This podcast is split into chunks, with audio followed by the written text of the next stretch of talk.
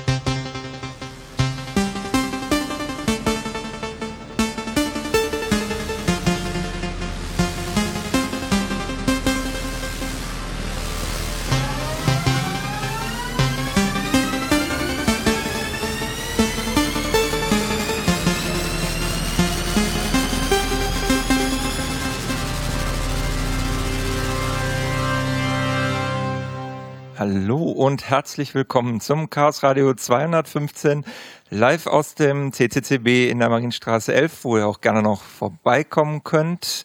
Und der Rest kann mal kurz äh, sagen, dass er hier ist. Hallo! Hallo! Ah, das ist noch ein bisschen steigerungsfähig. Und ansonsten, äh, wir reden heute über das Chaos Communication Camp 2005. Ich glaube, im CCCB hat es die letzten. Äh, natürlich. Und ich glaube, im ähm, gesamten, äh, im gesamten CCCB hat es irgendwie das letzte halbe Jahr kein anderes Thema mehr gegeben. Und das wollen wir dann auch gebührlich feiern. Und dazu haben wir uns eingeladen, beziehungsweise stehen uns zur Verfügung der Starbuck. Hallo. Der Tim. Guten Abend. Und die Ariane. Hey. Und Gin Tonic. Und, und jede Menge Gin Tonic. Hallo. Genau. Was war der Gin Tonic? es sprach zu Ihnen, der Gin Tonic. Ähm, ja, dann ähm, würde ich doch als allererstes mal so ein bisschen die Frage an euch richten. Ähm, was habt ihr so mit dem Camp zu tun, Starbuck? Mit dem jetzigen oder mit dem Camp allgemein? Äh, das darfst du gerne ausführlich beantworten. Mm, also auf jeden Fall, also ich war ja tatsächlich bei, bei allen Berlin, äh, bei allen deutschen Camps dabei, ähm, also seit dem, seit dem 99er. Mhm. Und war die letzten, also die ersten zwei im NOC tätig, also im Network Operation Center.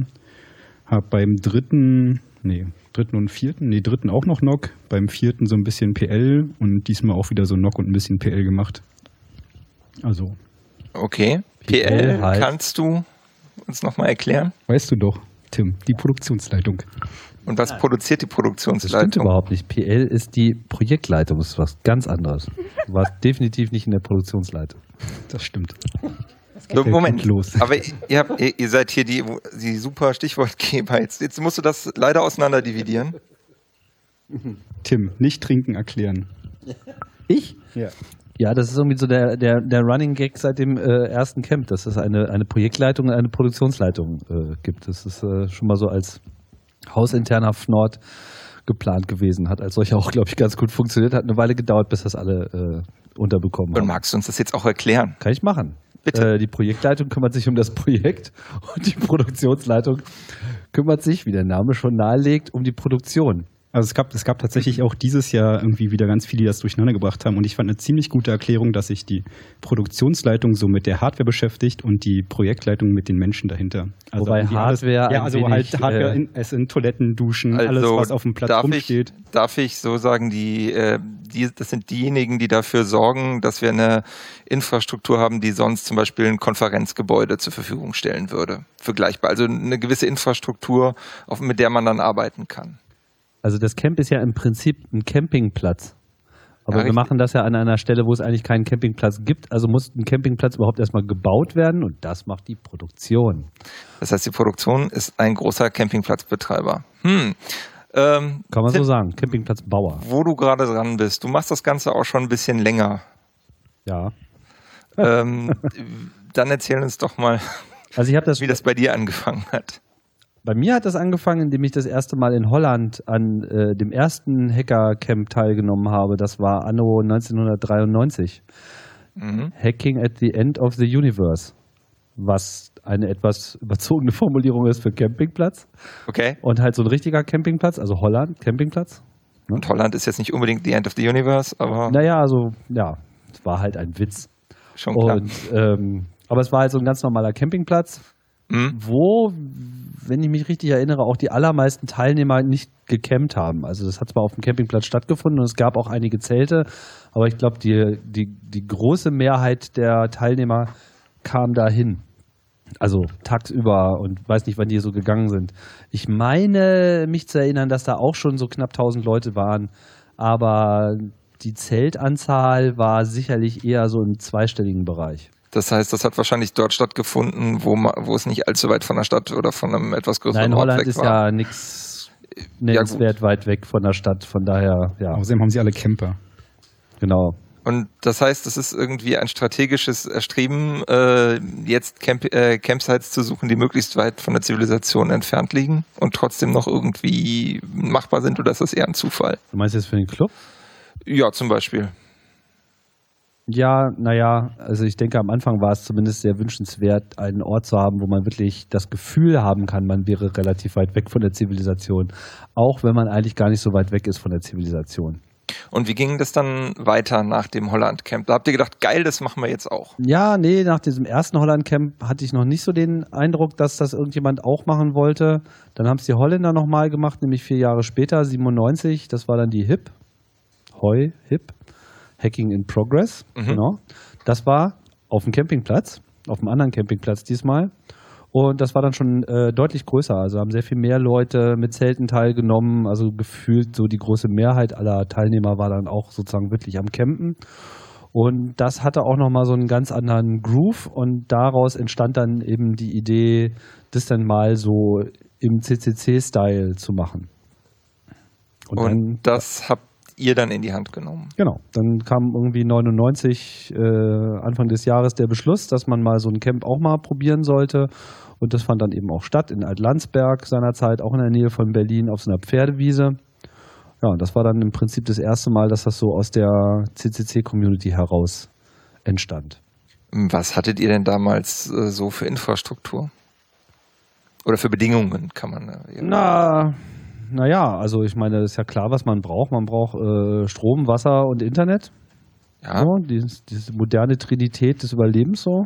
Und äh, von welcher Art von Internet sprechen wir da? Ähm, na, wir hatten damals die Telekom überredet, da so einen Funkmast hinzustellen. Und jetzt frag mich mal, was wir überhaupt für eine, weißt du das noch, was wir da hatten? Also die Holländer hatten sechs, wir hatten mehr. 50? Ja, ich glaube sowas in der Also ihr der seid schon mit, mit vergleichbar amtlichen Zahlen an den Start gekommen. Ja, ich ja. meine, das war 99, also da war halt noch nicht mit, wir legen irgendwie Glasfaser irgendwo hin. Da gab es irgendwie in Deutschland noch nicht mal Glasfaser auf der, auf der, auf der Straße und neben der Schiene, sondern das war halt wirklich bis zum nächsten Knotenpunkt musste da halt Richtfunk gemacht werden. Ja, das ist ja aber durchaus ernst gemeint. Also 50 Megabit für die Zeit ist ja durchaus. Absolut, das war total herausragend und äh, bahnbrechend und alle waren total stolz, dass das Ding äh, sowohl funktioniert hat, als auch nicht umgefallen ist, wie manche Mhm. befürchtet hatten. Okay. Und nach dem Aufhängen der Fahne. Genau, und ansonsten gab es halt Wasser und Strom, Generatoren, das übliche Spiel, was wir jetzt im Prinzip dieses Jahr auch wieder gemacht haben, nur halt noch in einer etwas anderen Dimension. Ich glaube, beim ersten Camp waren wir so 1200 Leute Mhm. auf dem Acker, weil das war ja dann auch erstmal noch eine neue Sache. Mhm. Ja, und dann sind wir ja in unseren vier Jahres Wiederholungsmodus äh, reingegangen, weil sich das eben schön abwechselte mit dem vier Jahre Wiederholungsmodus in Holland, die ja seitdem auch immer weiter Camps gemacht haben. Das heißt, wir haben jetzt fünf und die haben jetzt schon sechs gemacht. Genau.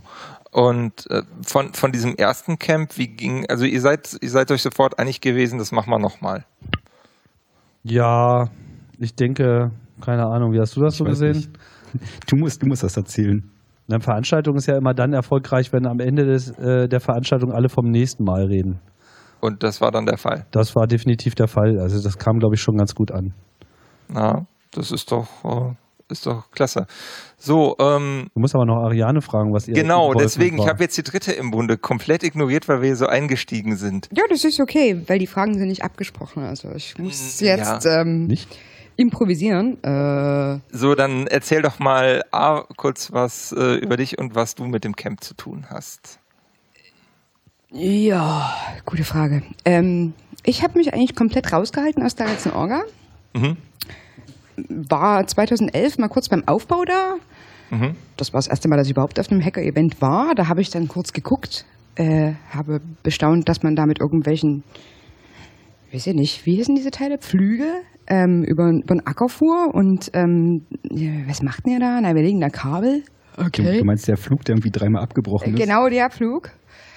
Und dann habe ich gedacht, okay, das ist ganz schön krass, ich fahre jetzt mal wieder. Und ähm, dann habe ich gesagt, okay, ähm, Camp dieses Jahr mache ich irgendwas.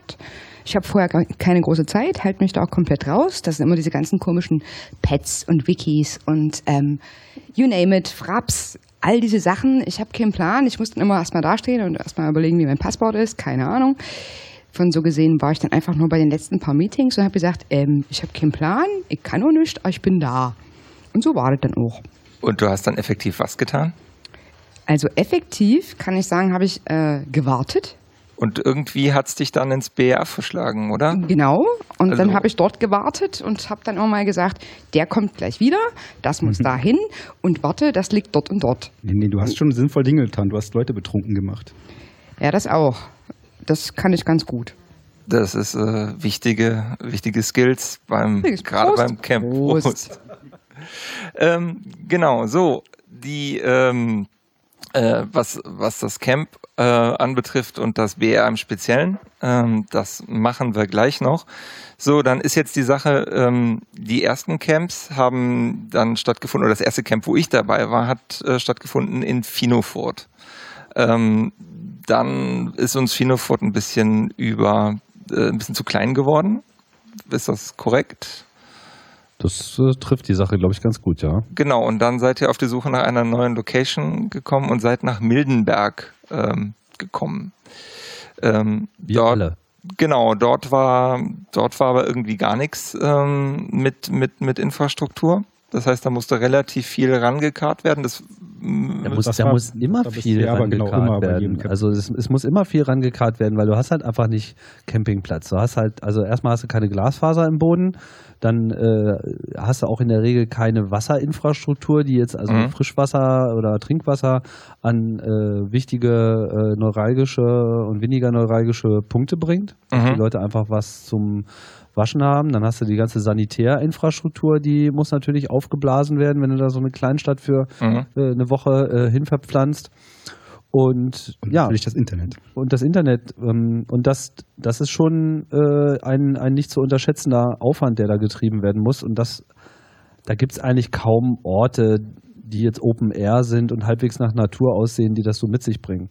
Aber Mildenberg wiederum, finde ich, hat eigentlich eine ganze Menge Infrastruktur gehabt. Sie hatte sie nur leider nicht unbedingt so in den Kapazitäten, wie wir sie gebraucht haben. Das heißt, wir konnten schon aus den bestehenden Kapazitäten schöpfen, haben da aber noch ein bisschen was draufsetzen müssen. Ja, also ich meine zum Beispiel in Altlandsberg hatten wir noch nicht mal Abwasser. Also da gab es keine funktionierende Abwasserleitung vom Feld weg, die wir hätten benutzen können, sondern wir mussten sozusagen die ganze Scheiße im wahrsten Sinne des Wortes mit Tankwagen wegtransportieren lassen. Das war teuer und aufwendig und naja, Dixie-Realität halt, das ist halt auch nicht so geil. Da war man dieses Jahr deutlich besser aufgestellt. Das heißt, dieses Jahr hatten wir also richtige Container mit Duschen und mit äh, Toiletten, die dann in ein etwas komplexeres Abwassersystem geführt wurden. Und da habe ich jetzt schon Geschichten gehört darüber, diese, die Sache mit den vier Wasserleitungen, beziehungsweise Abwasserleitungen. Ähm, es gab, wenn ich das richtig verstanden habe. Mit den vier Wasserarten. Mit den vier Wasserarten. Nämlich, was war es? Frischwasser? Brauchwasser? Brauchwasser, Grauwasser und Schwarzwasser. Genau, es waren jetzt fünf, aber ich glaube, äh, ich muss auch zugeben, ich stecke nicht zu sehr in den Details der Wasserplanung, aber äh, ich glaube, Brauchwasser und äh, Frischwasser ist in dem Moment dasselbe. Ah, okay. Das heißt, bei Trinkwasser und äh, Frischwasser handelt, handelt es sich sozusagen um die Wasserzuführung. Das eine kommt halt aus dem Trinkwassernetz und das andere kommt aus dem äh, Wald. Ich gucke mal so hinten so in die Ecke und erwarte ein Nicken oder so, aber ich glaube, ich kann keins erwarten. Und ähm, äh, Grauwasser und Schwarzwasser waren halt so die Kodierungen für äh, die Art und Weise, also für das Abwasser, was da jeweils so drin ist. Also das ist äh, getrennt, also Schwarzwasser ist nicht ganz unbedingt die Farbe, die es hat, aber man, man, man, kommt, man, man, man kommt ungefähr hin, wenn man sich ein bisschen genau. was Also denkt Grauwasser dabei. ist das, was aus den Duschen kommt.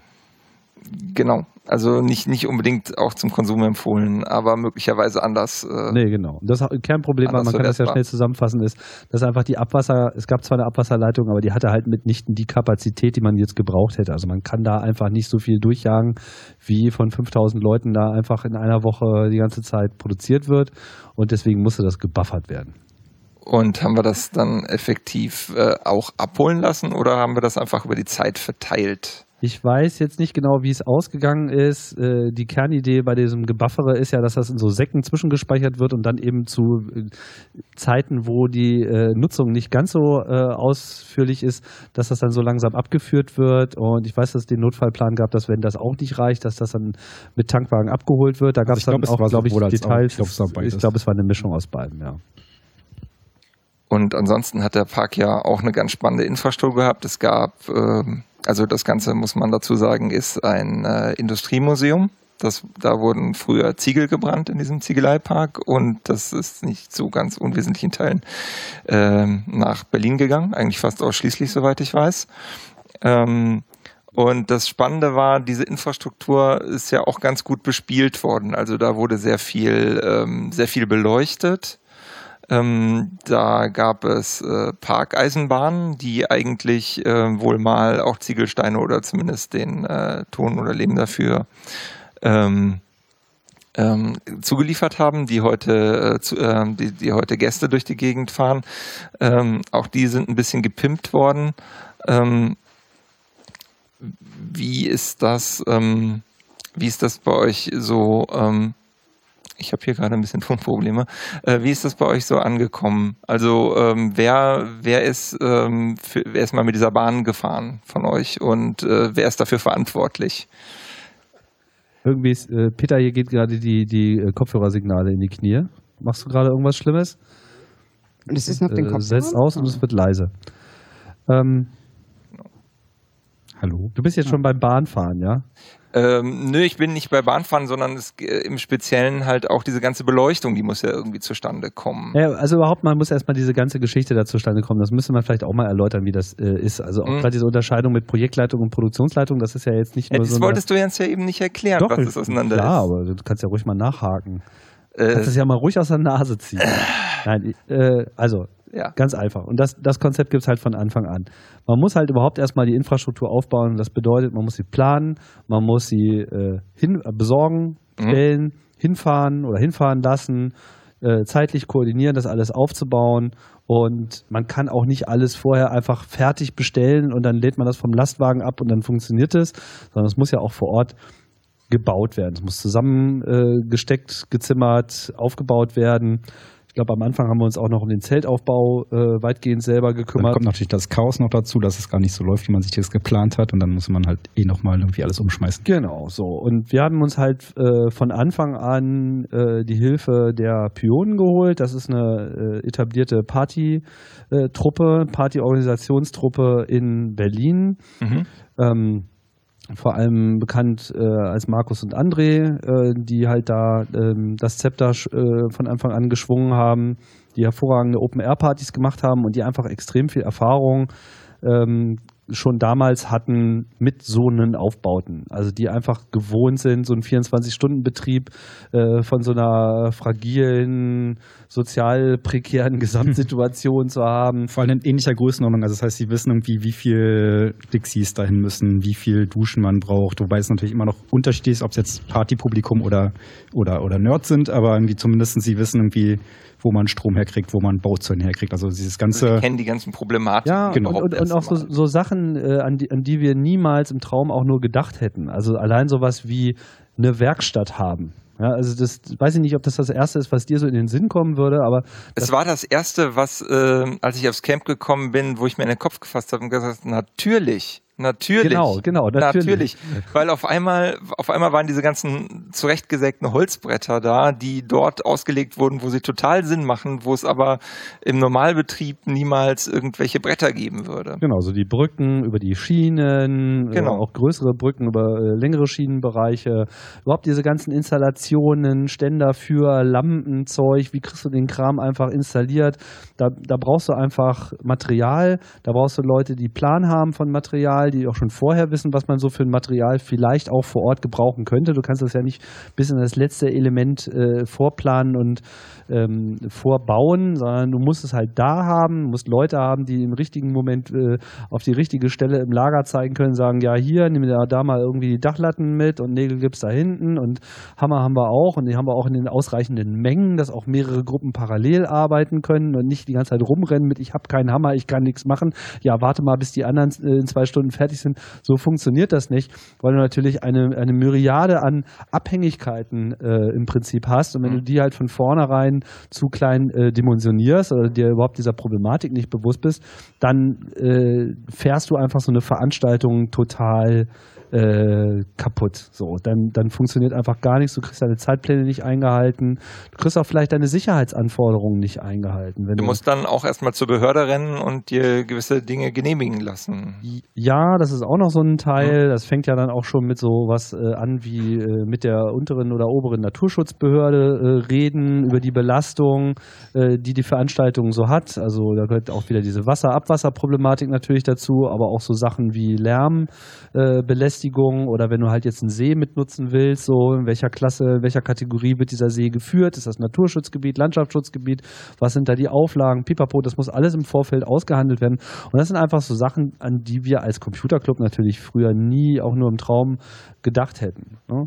Und dann halt auch so ganz praktische Sachen wie Parkplatz Ordnung. Also, dass du überhaupt einen, einen Plan hast, wie du deine, deine Parkplätze äh, einteilst, wie du sie planst, dass die Zufahrtswege freigehalten werden, dass du auch Personal hast, was äh, nicht überarbeitet ist, dass es einen ganz klaren Schichtenplan gibt, all diese ganzen Sachen. Und das ist ein, ein Riesending. Und das ist das, was die Produktion gemacht hat. Und das war schon damals immer diese Zweiteilung. Pion mit ihren Teams haben die Produktion gemacht, die haben sozusagen den Campingplatz auf den Acker gestellt, wobei ihnen das bei Ihnen das sozusagen auch noch die komplette Gestaltung äh, mit äh, beinhaltet. Und Gestaltung heißt jetzt nicht nur Licht, sondern auch diesen Blick für Räume haben. Wo macht man Wege hin? Wo macht man Kreuzungen hin? Wo schafft man äh, Sichtachsen? Wo passt irgendetwas hin? Wo passt irgendwas nicht hin? Und dann natürlich auch, welche Dynamik entwickelt so eine Veranstaltung? Wo ziehen die Menschenströme hin? Mhm. Ja, Essen, Getränke, Angebote, wo steht das Wasser, wo stehen die Klos, daraus entstehen halt auch Strömungen. Dementsprechend musst du dann auch diese Wege schaffen. Dann musst du gucken, äh, wie kriegt man diese Wege sicher, dass auch wenn die noch verpeilt nachts um drei, wenn das Licht ausgefallen ist, da lang äh, tapern, dass halt kein Drama passiert. Natürlich auch Fluchtwege, also wo mhm. irgendwie Krankenwagen, Feuerwehr im Zweifel durchfahren. Das genau. Sowas, was man genau. Müllentsorgung, also eine Sache. Genau, ja. Müll, auch Müll, so, ein, so ein Thema, was man überhaupt nicht auf dem äh, Zeiger hat. Da haben wir Gott sei Dank in unserer Community verhältnismäßig wenig Probleme, wenn man das jetzt so mal mit ähm, kommerziellen Festivals zum Beispiel. Ja, Partys an sich, wo erst natürlich der, Druffi-Faktor nochmal äh, auf einem ganz anderen Level ist, aber wo auch, sagen wir mal, die Bereitschaft, sich mülltechnisch etwas zurückzuhalten, eher eingeschränkt ist. Bei uns ist das, glaube ich, diesmal wieder relativ gut gelaufen äh, weil wir einfach auch diesen Vorteil haben, wenn wir halt äh, eine Regel durchsetzen wollen, dann ist schon mal sehr viel damit erreicht, indem du ein Schild ausdruckst und irgendwo hinhältst, äh, hinhängst, weil Kennst ja Eigentlich unintuitiv bei etwas, was sich Chaos Computer Club nennt, aber ja, es funktioniert du, tatsächlich ja, erstaunlich gut. Ja, ja, ja, natürlich. sind doch alles natürlich. so kleine Programme, die da rumlaufen und dann so, oh, eine Instruktion, die ausgeführt werden muss. So, hurra! Das klingt putzig, aber es funktioniert super, ja. Also das äh, ist auch immer interessant, wenn man so Leute, die da hinkommen, die eigentlich eher die Partys gewohnt sind, gerade so die Essenstände, ja. wenn man die halt so äh, fragt zu dem Sozialverhalten äh, der Nerds, da sind die eigentlich immer ziemlich begeistert ja, weil die auf Ansagen reagieren und Dinge richtig machen, wenn es nötig ist. Und so. Also, also ich habe dann am letzten Tag ähm, stand das Pfand äh, neben den verlassenen und abgebauten Zelten ähm, sortenrein im Kasten. daneben ein Beutel mit äh, PET-Flaschen und daneben dann noch ein Beutel mit Müll. Also wirklich.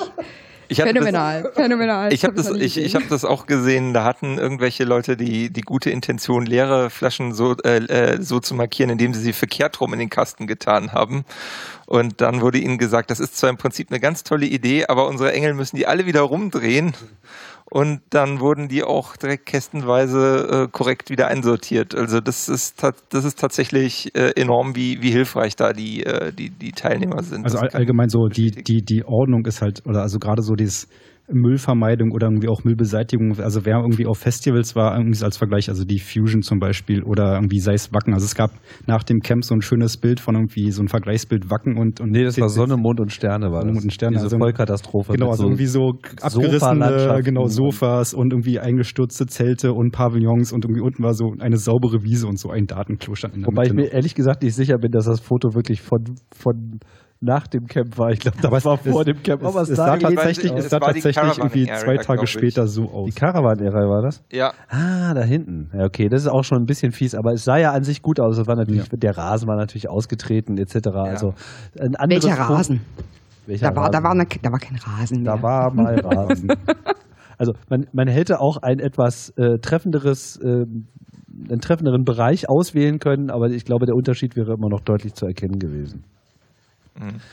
Ja, also das ist äh, sozusagen das, das, was wir ähm, so ein bisschen gelernt haben, aber selbstverständlich ist äh, der Club sehr viel besser im Errichten seiner ihm spezifischen Infrastruktur und das ist eben das, ähm, was dann unter anderem die äh, Projektleitung vor allem im Blick hat, also natürlich die Zusammenarbeit mit der Produktion, ähm, der Blick von oben und natürlich dann auch das Steuern der ganzen Camp-spezifischen, äh, also Chaos Communication Camp-spezifischen Infrastrukturen, die man eben jetzt auf Open-Air-Veranstaltungen so normalerweise eben nicht hat. WLAN, Netzwerk und dieser ganze andere Wahnsinn, der sich da so äh, entpuppt. Das heißt, wir haben da auch sehr viel, ähm, gerade was das Netzwerk angeht und so weiter und so fort. Das ist äh, letztendlich auch das, ähm, was wir beim Kongress ähm, so auffahren und genau. mitunter genau. dieselben Leute. Ähm, Starbuck, du warst im, im, im, im NOC auch dieses Mal wieder? Ja, also zumindest bis zum Beginn der Veranstaltung. Also, also das, ist ein, das ist ein gutes Stichwort. Die meisten kommen ja wahrscheinlich ähm, am, am Tag, am offiziellen Tag 1 oder vielleicht auch am Tag 0 an. Aber so ein Camp beginnt ja deutlich früher. Wann geht es eigentlich, wann sind die ersten da tatsächlich auf dem Acker? Also ich glaube tatsächlich so zwei Wochen vorher ist äh, realistisch. Es, waren, es war, glaube ich, der Freitag oder Samstag ja. äh, anderthalb Wochen vorher. Also der Aufbau war ungefähr zehn Tage, wenn ich mich jetzt. Los, ja, ja. Also ich glaube, die Pionen waren so ab zweiten oder dritten da. Soweit ich weiß. Äh, also genau, also Freitag, August. Freitag ja, sind ja. irgendwie die, die ersten aufgeschlagen. Das war irgendwie, glaube ich, schon der 31. Genau. Und abgesehen von den Pionen jetzt vom, vom CCC aus, wer hat da zuerst äh, im, im Wortsinn die Zelte aufgeschlagen? Also welche Infrastruktur wurde da zuerst errichtet? Ähm, naja, also äh, das, die, die Struktur oder die, die, was aufgebaut wurde, hat ja irgendwie nicht wirklich was mit dem CC zu tun. Also was natürlich zum erst aufgebaut wurde, ist das Backstage. Also du musst halt natürlich erstmal mhm. die Grundversorgung an Essen für die Helfer irgendwie sicherstellen. Du musst halt ein paar Duschen, ein paar Klos haben für halt alle Leute, die irgendwann kommen. Die wollen natürlich sowas haben. Das heißt, das war irgendwie das Erste. Also ähm, Wasser ist vor allem das Allerwichtigste. Strom, Wasser, Strom und Wasser, genau. genau. Ein Generator, der schon mal Strom liefert, Essen und Entsorgung von Essen. Also tatsächlich, dass das Internet kommt ein bisschen später, aber irgendwie so für den, für den Aufbau war es tatsächlich irgendwie halt so erstmal das Backstage gemacht. Soweit ich weiß, ist ja auch der, ähm, der ähm, Veranstaltungsfunk äh, eines der ersten Sachen, die auch aufgebaut werden, ähm, oder? Ja, Funkgeräte auf jeden mhm. Fall auch. Äh, wohnen, also da geht es natürlich, also musst halt nicht wirklich viel aufbauen. Da hast halt irgendwie die Geräte, musst halt im Zweifel zwar einen Repeater irgendwann setzen, wenn das Feld größer wird. Ähm, aber das geht dann halt erst los, wenn auch wirklich auf dem Platz angefangen wird, irgendwie aufzubauen. Also irgendwie halt so mit, ähm, wir fangen an, Creme für die Glasfasern zu ziehen, wir fangen an, die Zelte aufzubauen, wir fangen an, die, äh, den Strom und das Wasser zu verlegen und ab dann brauchst du natürlich irgendwie auch, auch schon Funk.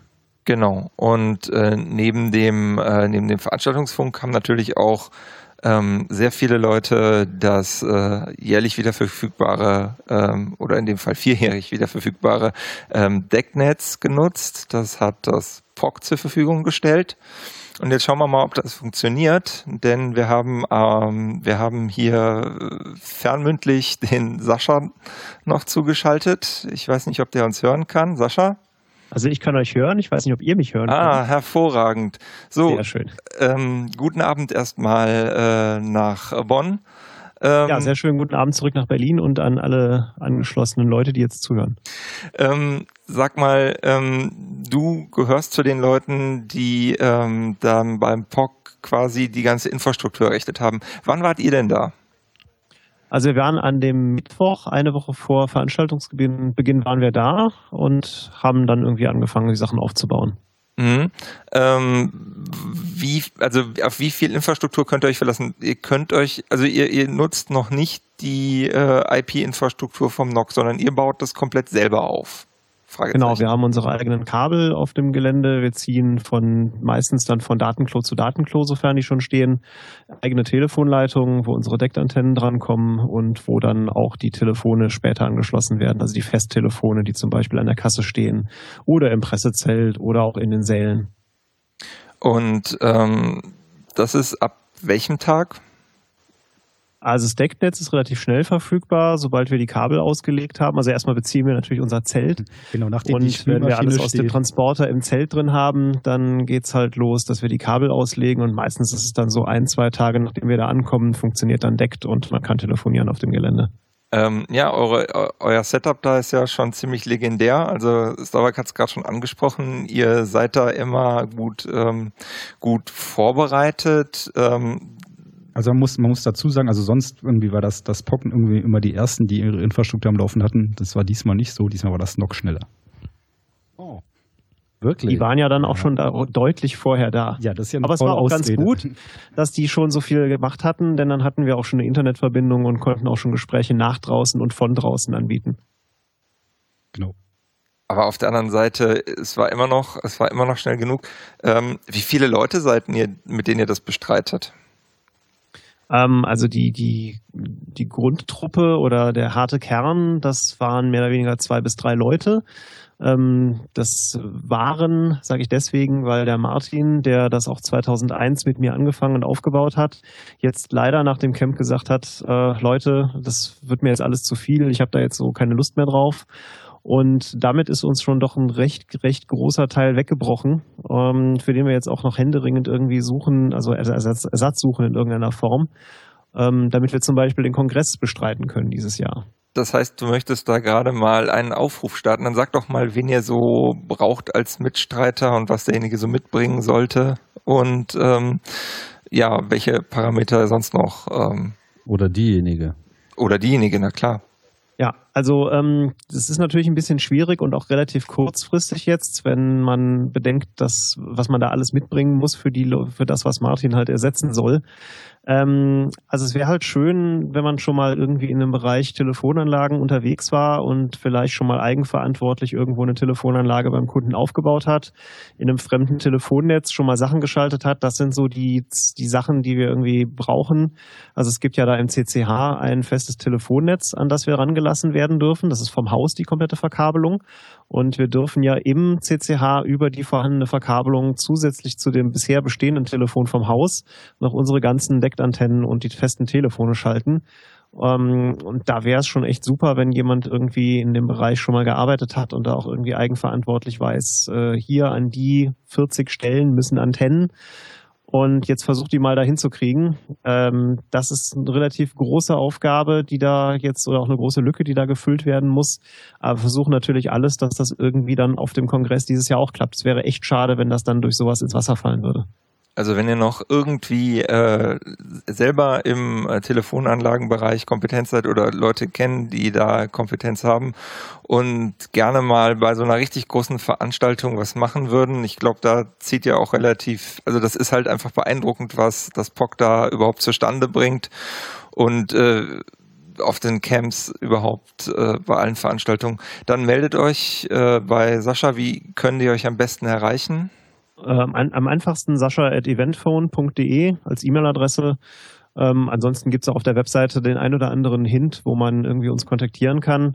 Äh, ich werde bestimmt wahrscheinlich auf dem Kongress auch dann irgendwie so einen kleinen Workshop anbieten. Das heißt, wenn man da mal reinschnuppern will für irgendwelche zukünftigen Veranstaltungen, dann wird das mit Sicherheit möglich sein. Aber ich denke oder ich befürchte, dass wenn wir keinen adäquaten Ersatz für den Martin finden, dass es dann echt wirklich viel, viel Arbeit wird an diesem Kongress und ich befürchte auch, dass wir es nicht komplett aufgebaut bekommen. Also die Leute, die da sich melden, das wäre halt toll, wenn ihr wirklich in dem Bereich schon mal was gemacht habt und vor allen Dingen, wenn ihr am 25.12. morgens äh, um 8 oder 9 Uhr im CCH auf der Matte stehen könnt, um aufzubauen. Mhm. Denn dann erwarten mhm. euch zwei Tage lang 40 Deckantennen aufbauen. Ja, das wäre jetzt meine Frage gewesen, wann ihr eigentlich so anfängt. Das äh, hast du schon mal. Ich meine, es fehlt sowieso noch ein bisschen der, der, der POC-Talk. Äh, den habt, habt ihr noch nie gehalten, glaube ich, oder? Auf dem Kongress? Ob ihr schon mal den POC-Talk äh, gehalten habt. Ich glaube, das ähm, kommt bei es gab mal, nee, es gab mal auf der Frostcon gab es mal einen Vortrag. Ja, es tut mir leid, dass ich den Tim nicht so super verstehen kann. Das ist so ein bisschen Raumklang. Ich glaube, das ist der Technik geschuldet, ist aber kein ja. Problem. Ähm, wir können äh, auf, also wir hatten auf der Frostcon mal einen Talk gemacht, wie das POC so eigentlich funktioniert. Und das war auch eigentlich für Veranstaltungen mal geplant, die auf dem Kongress stattfinden sollten, aber bisher ist nie dazu gekommen. Das heißt, auch da mal gucken unter media.ccc.de und nach, äh, nach POC oder nach Eventphone suchen. Da sollte man dann äh, entsprechend fündig werden. Gut, ähm, möchtest du noch was loswerden? Äh, so auf die Schnelle aktuell nicht. Äh, ich dachte, du hättest vielleicht noch so die ein oder andere Frage zum Camp. Ähm, falls genau. da noch irgendwas interessiert, wie das so aussah da. Statistiken. Ähm, ja, was sind eure Statistiken gewesen? Wie habt ihr ähm, also gab es irgendwelche Peaks für, im Vergleich zu anderen ähm, Kongressen? Was ist neu? Ähm, wie viele Telefone gab es? Wie, wie viele Telefone also gab es? Das, was wir das, das, was wir jedes Mal toppen, sind die Anzahl der Leute, die da sind und die tatsächlich ein Telefon mit haben. Das, äh, das übertrifft jedes große Event das, nächste, das vorhergehende. Auch, auch, auch relativ jetzt gesehen zum, ähm, zum Kongress? Ja, also wir hatten auf dem Camp diesmal das erste Mal auf diesen Camps äh, deutlich mehr als auf dem letzten Kongress. Das hat mich persönlich sehr gewundert, mhm. weil der große Teil jetzt nicht bei den neuen Diensten, nenne ich sie jetzt mal, wie wir sie haben. Also wir haben ja SIP und äh, seit ein paar Events haben wir auch GSM mit dabei.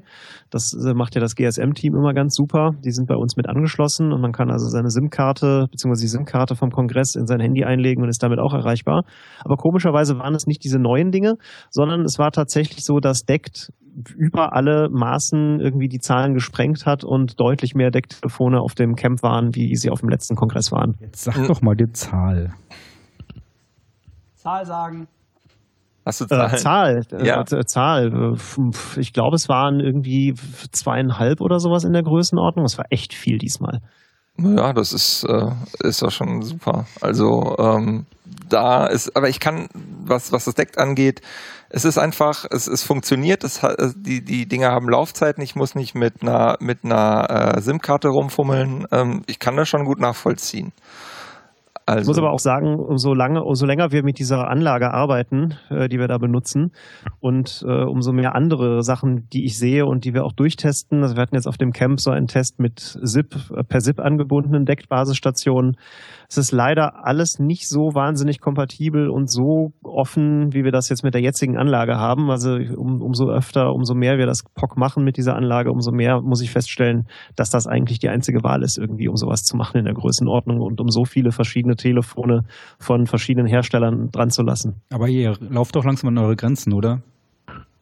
Also wir hatten auf dem letzten ähm, Kongress hatten wir so eine handgemachte Grenze. Da haben wir damals mal, als wir die Anlage aufgesetzt haben, 2003 fürs erste Camp, wo wir da waren, haben wir gesagt, ja, hier, also 1000 deckt, das muss wohl reichen, das werden wir wohl nie schaffen. Ja, und dann kam es halt so, dass äh, wir das auf dem letzten Kongress erreichten und wir saßen erstmal da und sagten, oh, was denn jetzt? Wir können keine Decktelefone mehr einrichten. Das ist jetzt aber ein bisschen komisch. Und dann haben wir aber das Software-Limit hochgedreht und jetzt äh, haben wir bis 5000 erstmal. Also 5000 Decktelefone müsste für jeden. Das werdet ihr nie sprengen. Also bis zum nächsten Camp. okay. Sascha, dann, dann danke ich dir erstmal bis hierhin. Und wir machen jetzt eine kurze Pause und danach schauen wir uns noch ein bisschen an, was es sonst noch so gab und was der Berliner Club hier so im Bear Village getrieben hat.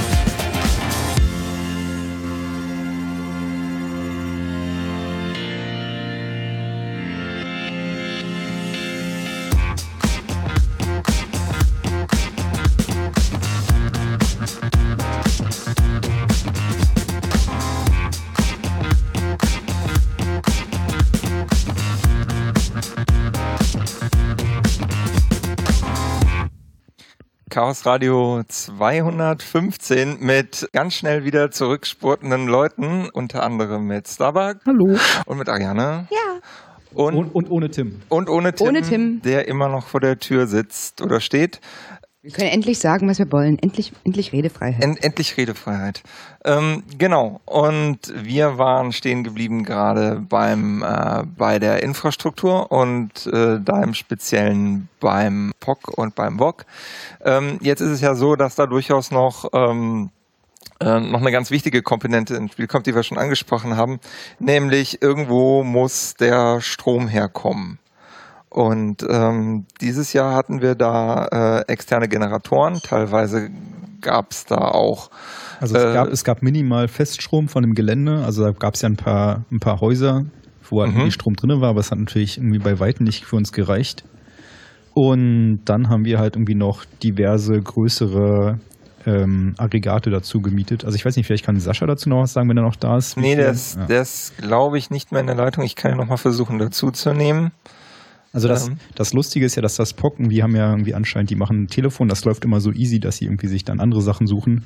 Und was sie sich, glaube ich, letztes Camp gesucht haben, ist sich irgendwie so ein bisschen auf die Strommesstechnik irgendwie auch auszudehnen. Das heißt, da haben sie sich irgendwie an die ganzen Generatoren und ähm, Unterverteiler gehängt und haben geguckt, wie viel Strom da irgendwie rauskommt, wie viel verbraucht wird. Und da wäre Sascha oder wahrscheinlich Martin auf jeden Fall auch ein guter Ansprechpartner gewesen. Ähm, müssen wir jetzt selber machen, aber das, äh, im Prinzip ist es ja auch schnell erklärt. Ähm, nämlich zum, äh, zum einen gab es halt den Feststrom, zum anderen hatten wir eine gewisse Anzahl von Generatoren und wir begrüßen an dieser Stelle auch wieder äh, den Herrn Pridlove. Guten Abend. Und ähm, mit, mit diesen Generatoren haben wir im Prinzip ähm, den, den Rest des Camps äh, bestritten. Ähm, Tim kann da, glaube ich, eine ganz besonders gute Story äh, drüber erzählen. Denn ich glaube, mit diesen, mit diesen Generatoren hast du, ähm, hast du im Sendezentrum besonders viel Spaß. Naja, das, äh, ich glaube, es gab da äh, eine, eine, eine, eine, eine Planungsverspulung äh, im Vorfeld. Man hätte sicherlich mit, mit weniger Generatoren die Leistung bringen können, die tatsächlich auf dem Camp benötigt wurde. Es war aber irgendwie nicht unklar, wo man überall Kabel ziehen konnte. Also ich glaube, das war ja ein Trade-off zwischen irgendwie, wie viel Kabel man legen muss und wie viel, genau. wie viel Generatoren man hinstellt. Und es war auch, glaube ich, nicht klar, ob man jetzt wirklich die Stromschienen unterquert bekommt und so. Stecke ich jetzt im Einzelnen nicht so drin. Es war, sagen wir mal, einer der äh, schwierigeren Punkte, dass die Generatoren an Stellen standen, wo sie halt dann ihr Umfeld doch sehr beeinflusst haben. Gut, das äh, weiß man dann danach besser. Das sind auch so Erfahrungswerte, die man eigentlich erst immer mit so einer Veranstaltung wirklich generiert bekommt. Danach ist man immer deutlich schlauer und das war auch jetzt bei den ersten beiden Camps nicht anders. Das erste Mal hat man eben die Herausforderung, so ein Gelände überhaupt erstmal urbar zu machen und man hat halt zahlreiche Annahmen, die dann eben zutreffen oder nicht zutreffen und beim zweiten Mal kann man dann eigentlich aus dem Vollen schöpfen. Also wenn man nochmal dahin gehen würde, was jetzt so nicht gesetzt ist, äh, dann könnte man natürlich ganz anders planen. Mhm. Und das heißt, das fasst so ein bisschen, ähm, das rammt so ein bisschen oder rundet so ein bisschen diese ganze Diskussion Infrastruktur ab. Ähm, dann, abgesehen von der Infrastruktur, es gab die beiden Vortragszelte. Das ist, glaube ich, auch ähm, das, äh, was es schon immer irgendwie auf dem Camp gab. Vielleicht nicht unbedingt in der Größe. Das fasste jetzt irgendwie ein paar hundert Leute, diese Vortragszelte? Ja, also auf dem ersten Camp hatten wir ein großes Zelt, ein sehr großes Zelt, das hieß Hack Center. Und mhm. das war dann eben auch ein Vortragsort. So war aber auch ein, ja, ein Ort, wo man eben zusammenkommen konnte. Das war auch so ein bisschen die Konsequenz aus dem, was wir eben kannten, weil der Kongress hatte auch ein, ein Hack Center. Mhm. Ähm, damals äh, waren wir ja im Haus am Kölnischen Park und da aber hatte natürlich irgendwie auch Vortragsräume. Also man muss, man genau. muss vielleicht irgendwie ein bisschen ausholen und dazu sagen, dass ähm, anders als der Kongress, der halt eigentlich mehr oder weniger so zur Wissensvermittlung irgendwie auch ähm, hauptsächlich da ist. Das heißt, irgendwie dort haben wir halt nicht nur einen Vortragsraum, sondern irgendwie dann vier Slots oder vier Tracks, glaube ich, und irgendwie noch Workshop-Räume. Und das Camp ist immer so ein bisschen eher das, das Meet and Greet. Das heißt, man kommt zusammen, man hat irgendwie Spaß. Und diese Wissensvermittlung durch Vorträge ist eigentlich ein bisschen im Hintergrund. Nichtsdestotrotz gab es dieses Jahr zwei Zelte, ich meine auch im, im, im, Vorjahr auch, und es ist auch ganz gut bespielt worden. Also äh, es gab auch dankenswerterweise hitzefrei für eine gewisse Pause, das war immer äh, für eine gewisse Zeit, das war immer eingeplant. Ähm, aber von euch ist wahrscheinlich auch keiner wirklich dazu gekommen, sich Vorträge anzuschauen. Aber auf dem Kongress auch nicht. Das Closing. Das Closing, das ja, Closing habe ich gesehen. Closing, Closing hat Tradition, aber das ist auch, weil man dann mehr oder weniger ähm, es war einfach auch zu heiß. Gut, das heißt aber nicht, dass da äh, keine Teilnehmer sind. Also die, Nein, um Gottes Willen, aber es, sind ja, aber es sind ja hier auch alle eingebunden in genau. irgendeiner Art und Weise. Und genau, also wenn du uns fragst, äh, wir sind alle irgendwie genau. mit irgendwas eingebunden und für uns, also nicht, dass das keine Rolle spielen würde, aber äh, man muss dann halt so diesen Trade-off machen und sagt, okay, ich bringe mich jetzt mehr auf den Camp ein und schaue mir dann vielleicht die interessanten Inhalte später ja, bei äh, den, an. Bei den Helfern ist es ja eigentlich fast ausschließlich so, dass sie die ganze Zeit während eines Events rumlaufen und anschließend vor allen Dingen von Aufzeichnungen leben. Man kann eh nicht alles mitnehmen an so einer Veranstaltung. Dafür passiert da einfach viel zu viel. Aber ich denke, das äh, Camp hat sich in den letzten Jahren eben auch sehr dahin entwickelt. Das merkt man auch so, wie die Teilnehmer selber so aufgestellt sind, was die an Infrastruktur auch selber mitbringen dass, dass es eben sehr viel mehr ein verteilter Kongress ist, dass ja. da einfach an sehr vielen Orten sehr viele diverse Dinge stattfinden parallel und, und das ist irgendwie auch der, der Reiz, einer also, der, der Reize des Camps. Das hat man, glaube ich, auch dieses Jahr ja extrem gemerkt, dass irgendwie halt jetzt unabhängig von, von Vorträgen oder irgendwie so Workshops, Wissensvermittlung, ähm, so gerade diese ganze, wir kochen für unsere Gruppe, wir kochen irgendwie auch für die Umliegenden, wir haben irgendwie Fässer Bier dabei und irgendwie laden andere Leute ein. Also wie gesagt, so dieses, man kommt gemütlich zusammen und äh, schafft dafür die Infrastruktur, um sich halt irgendwie gemütlich zu unterhalten beim also Bier echtes, und beim Essen. Echtes Socializing. Ähm, Auf jeden Fall deutlich mehr als, als zum, zum Kongress. Das, das ist eigentlich auch, sagen wir mal, ein bisschen, wenn man in die Zukunft blickt, sicherlich einer der, der Trends, ähm, der auch noch sich verstärken, äh, die sich noch verstärken werden, ähm, weil das Gesamtwissen um diese Veranstaltung natürlich auch ansteigt. Ich meine, das ist auch beim Kongress so. Mittlerweile haben wir, keine Ahnung, aber Tausende von Menschen, die mehr oder weniger regelmäßig auf diesen Kongress kommen und eine sehr gute Vorstellung davon haben, was der Kongress ist, äh, auch einen eigenen Wunsch mitbringen, wie er zu sein hat und äh, auch wissen, wie sie sich da einbringen, damit das eben auch stattfindet. Und beim Camp ist es etwas schwieriger, weil die Komplexität der Veranstaltung natürlich viel größer ist und natürlich auch dadurch, dass es nur alle vier Jahre stattfindet. Also man kann nicht sagen, ja, nächstes Jahr machen wir das so, weil da ist halt kein nächstes Jahr. Ähm, von daher äh, wird es immer eine Herausforderung bleiben. So oder so haben die Leute sich dran gewöhnt so und wissen irgendwie, was sie dabei haben müssen. Also es ist ja auch so, dass irgendwie zum Camp hast du halt auch viel mehr Gestaltungsfreiräume. Also irgendwie zum Kongress bist du halt in diesem Haus drinne, hast relativ wenig Platz. Also irgendwie gerade wenn es so um Sack Center oder Assembly Space geht, dann hast du halt irgendwie deine zwei Tische, wo du halt irgendwie deinen Computer einstellen kannst und vielleicht irgendwie noch ein bisschen Lötstation. Wohingegen du irgendwie beim Camp hast du halt irgendwie diverse Pavillons. Du kannst dich halt irgendwie ausrichten, indem du sagst irgendwie, wir wollen jetzt kochen, tust dich vielleicht sogar irgendwie mit ein paar anderen Spaces zusammen, also wie es zum Beispiel in für das BR Village gewesen ist. Das war halt irgendwie, wir sagen, wir wollten mit der Seabase und mit den ganzen Berliner Local Hacker und Makerspaces was zusammen machen, wo halt dann auch jeder Space sich irgendwie so ein bisschen auf was spezialisiert hat. Also irgendwie die einen haben gekocht, die anderen haben eine Bar gemacht, die anderen haben ein Vortragsprogramm gemacht. Und ähm, das, da hast du halt irgendwie viel mehr Freiheiten auf, auf diesem Camp, also allein auch durch, durch, durch die Fläche und durch die halt, also durch den Fakt, dass halt einfach vorher nichts da ist und du halt irgendwie alles selber gestalten kannst und musst. Und ähm, das, na, eine Sache fehlt mir noch so ein bisschen. Wir haben irgendwie überhaupt noch nicht so richtig äh, die, die Location gehypt um das, was die anderen Locations nicht hatten. Wer von euch war baden? am, am zwei Tage nach dem Campende.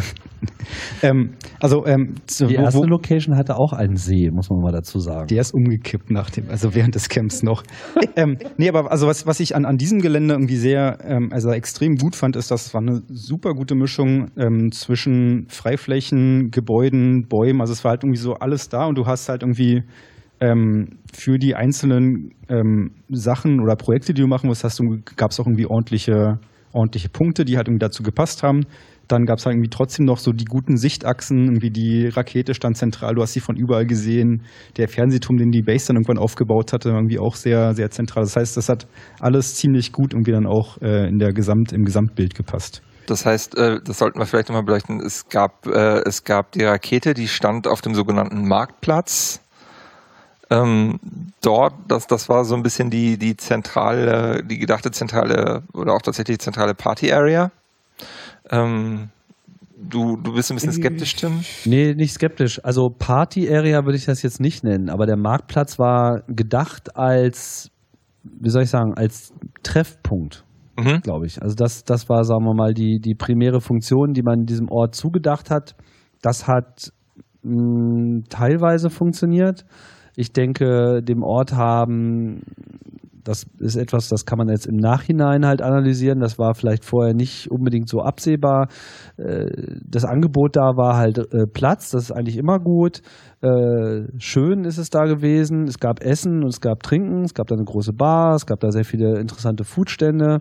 Aber ähm, was, glaube ich, einerseits ein Versäumnis war, dass es relativ wenig Hackspace gab. Also es gab da irgendwie keine Sonnenzelte mit Tisch. Also es gab Sonnenzelte, aber da waren keine Tische, da war kein ja. Strom. Man konnte sich da nicht einfach mal gemütlich ähm, mit dem Laptop äh, hinsetzen und mal ein paar Stunden hacken. Das war sicherlich so ein, ein kleines Versäumnis. Und ähm, in meinen Augen hat auch ähm, das Bear Village, vor allem da mit diesem zentralen Ort mit äh, eigener Bühne und dem Tipi, auch nochmal so einen zusätzlichen Sozialraum äh, geschaffen, der im Prinzip diesem Marktplatz auch sehr gut zu Gesicht gestanden hätte. Ja, dass man da mehr hat als nur eine PA für einen DJ, sondern was weiß ich, man hätte da meiner Auffassung nach auch genauso gut eine Eröffnungsveranstaltung machen können und eben auch so ein bisschen Konzert, Content und andere Sachen. Das hätte da prima gepasst und dann sicherlich dem äh, Ort noch, noch sehr viel mehr diese Rolle zugeschrieben, wie es ursprünglich gedacht war. Das BR gucken wir uns gleich noch an. Ich ähm, ähm, was ich auch noch ziemlich cool ja. fand, war der, der Hügel mit dem Aussichtsturm also oder ja. Aussichtsturm, kann man das so nennen? Der Turm. Ja, kann man so nennen, ja. Ja, also ja. Äh, das war zum Beispiel super geil. Da konnte man richtig schön drüber schauen. Da sind auch die sehr schönen Fotos her, wo die Blitze hinten drauf zu sehen sind. Genau. Äh, was mich fasziniert hat, war auch diese, das ist jetzt auch nicht neu, aber das hat in dieser Art und Weise, glaube ich, sehr gut funktioniert, war das Family Village. Ähm, das war richtig das, top. Äh, ist, gerade dadurch, dass es halt auch direkt am Wasser lag und ähm, ich weiß nicht, inwieweit dieser kleine Mini-Zoo da genutzt wurde. Und der Ofen, den sie gebaut haben, also da war richtig was los auch. Ja, also Fam Family Village war einfach, war einfach perfekt, kann man, kann man sagen. Also es waren, glaube ich, noch nie so viele Kinder da. Ähm, das hat irgendwie wunderbar funktioniert. Also ich kann es nicht quantifizieren, aber es waren unheimlich viele Kinder da. Also weiß nicht, Zahlen schwierig. Also wenn man es jetzt durchgezählt hätte, wäre ich nicht überrascht, wenn es 100 sind oder so. Also richtig viele. Und für die gab es halt ein eigenes Küchenzelt, für die gab es so ein, so ein Lego-Bastelzelt, wo auch so einzelne Workshops stattgefunden haben. Dann war halt dieser kleine See direkt am Gelände ähm, auch da. Da waren sehr viele Bäume, es war alles schön äh, schattig und die Eisenbahn fuhr natürlich auch mal ganz äh, romantisch dadurch. Das hat einfach wunderbar funktioniert. Das war perfekt. Mhm. Ähm, bei, äh, bei, bei diesem ganzen äh, Family Village, welche Villages habt ihr sonst noch? Also man muss da vielleicht erstmal erklären, das haben wir nämlich auch noch nicht getan, wie das Ganze überhaupt noch aufgebaut ist. Wir haben jetzt gesagt, es gibt diesen Marktplatz und es gab das Bear Village. Das impliziert ja erstmal, dass es Villages gibt. Ähm, und ähm, das haben wir so ein bisschen vorweggenommen, als wir gesagt haben, ja, da haben Leute selbstbestimmt irgendwas, äh, irgendwas gemacht, irgendwelche Angebote gemacht. Ähm, das war in sogenannten Villages organisiert. Welche Villages sind euch ab, abseits vom Bär jetzt nochmal so aufgefallen? Also vielleicht erstmal ähm, von vornherein, also ähm, beim, beim Camp ist ja so, dass du in der Regel halt mit den Leuten, also aus der gleichen Stadt oder aus dem gleichen Hackerspace oder irgendwie mhm. ähnliche ähm, Interessen zusammen sich findest und halt irgendwie dann auch zusammen zeltest. Und das ist halt so der Hintergedanke, der halt irgendwie die, die Villages ausmacht. Ähm, das heißt, du hast dann ähm, Gruppen, die sich halt im Vor Vor Vorhinein irgendwie zusammenfinden, sagen, wie wir sind 30 bis 40 Leute, wir würden gerne so und so viel irgendwie Space haben, wir machen irgendwie die und die coolen Projekte. Und dann gibt es halt die Village Orga, die dann halt gesagt, ähm, wo sie dann praktisch irgendwie ihre Plätze finden können, beziehungsweise das ist so ein bisschen so ein Geben und Nehmen. Sie sagen, wir würden gern dahin und die Village Orga sagt, ihr seid aber viel zu klein, um diesen ganzen Platz einzunehmen. Und dann ähm, gibt es halt so eine Disku Diskussion, jetzt ist irgendwas kaputt. Ähm, ah. Und ähm, das, das macht eigentlich den, den Großteil tatsächlich des, des Camps selber aus. Also du hast halt irgendwie diesen Marktplatz, der relativ viel Fläche hatte. Ähm, und alles andere war eigentlich, also neben den Vortragszelten war eigentlich mehr oder weniger Villages. Also sei es halt Family Village, BR Village oder halt die ganzen anderen Hackerspaces. Ich glaube, wir hatten über 100 Villages. 156 habe ich jetzt Ja. im Kopf. Also irgendwie auf jeden Fall eine viel. enorm große Zahl. Also beginnt mit halt irgendwie so drei, vier Leuten, die halt irgendwie sich, ja, wir sind jetzt das, keine Ahnung, Village, bis hin zu wirklich irgendwie, ich glaube, BR war so, also, oder Family Village war so eins des größten mit halt wirklich mehreren hundert Leuten. Ich glaube, das Bär Village hat, die- hat die meiste Fläche eingenommen und, und, und Bär ist in meinem Verständnis auch schon eher so dass die Idee eines Village Clusters gewesen, weil sich da sozusagen mehrere Gruppen, die sich auch einzeln hätten als Village verstehen können, dann sozusagen nochmal zusammengerottet haben in so einem geografischen Bereich. Ähm, das ist auch bei den, bei den Münchnern so gewesen, die haben mit den, mit den, Fra mit den Franken zusammengestanden, Entschuldigung. Ähm, dann gab es Heck, das Heckzogtum, ich nehme an, das war Paderborn oder die Ecke, würde ich jetzt mal einfach vermuten, ohne War das, das zu wissen. Liechtenstein? Meinst du? Ich weiß es nicht genau. Weiß das irgendjemand? ne, weiß keiner Keiner hier. weiß es. Gut, falls jemand weiß. Ähm, dann gab es noch, äh, was ich sehr lustig fand, die Kinky Geeks. Habt ihr die Kinky Geeks angeguckt? Ich habe mir sie nicht angeguckt, aber ich habe ihre Präsenz zur Kenntnis genommen. Ich Äh, habe es mir angeschaut.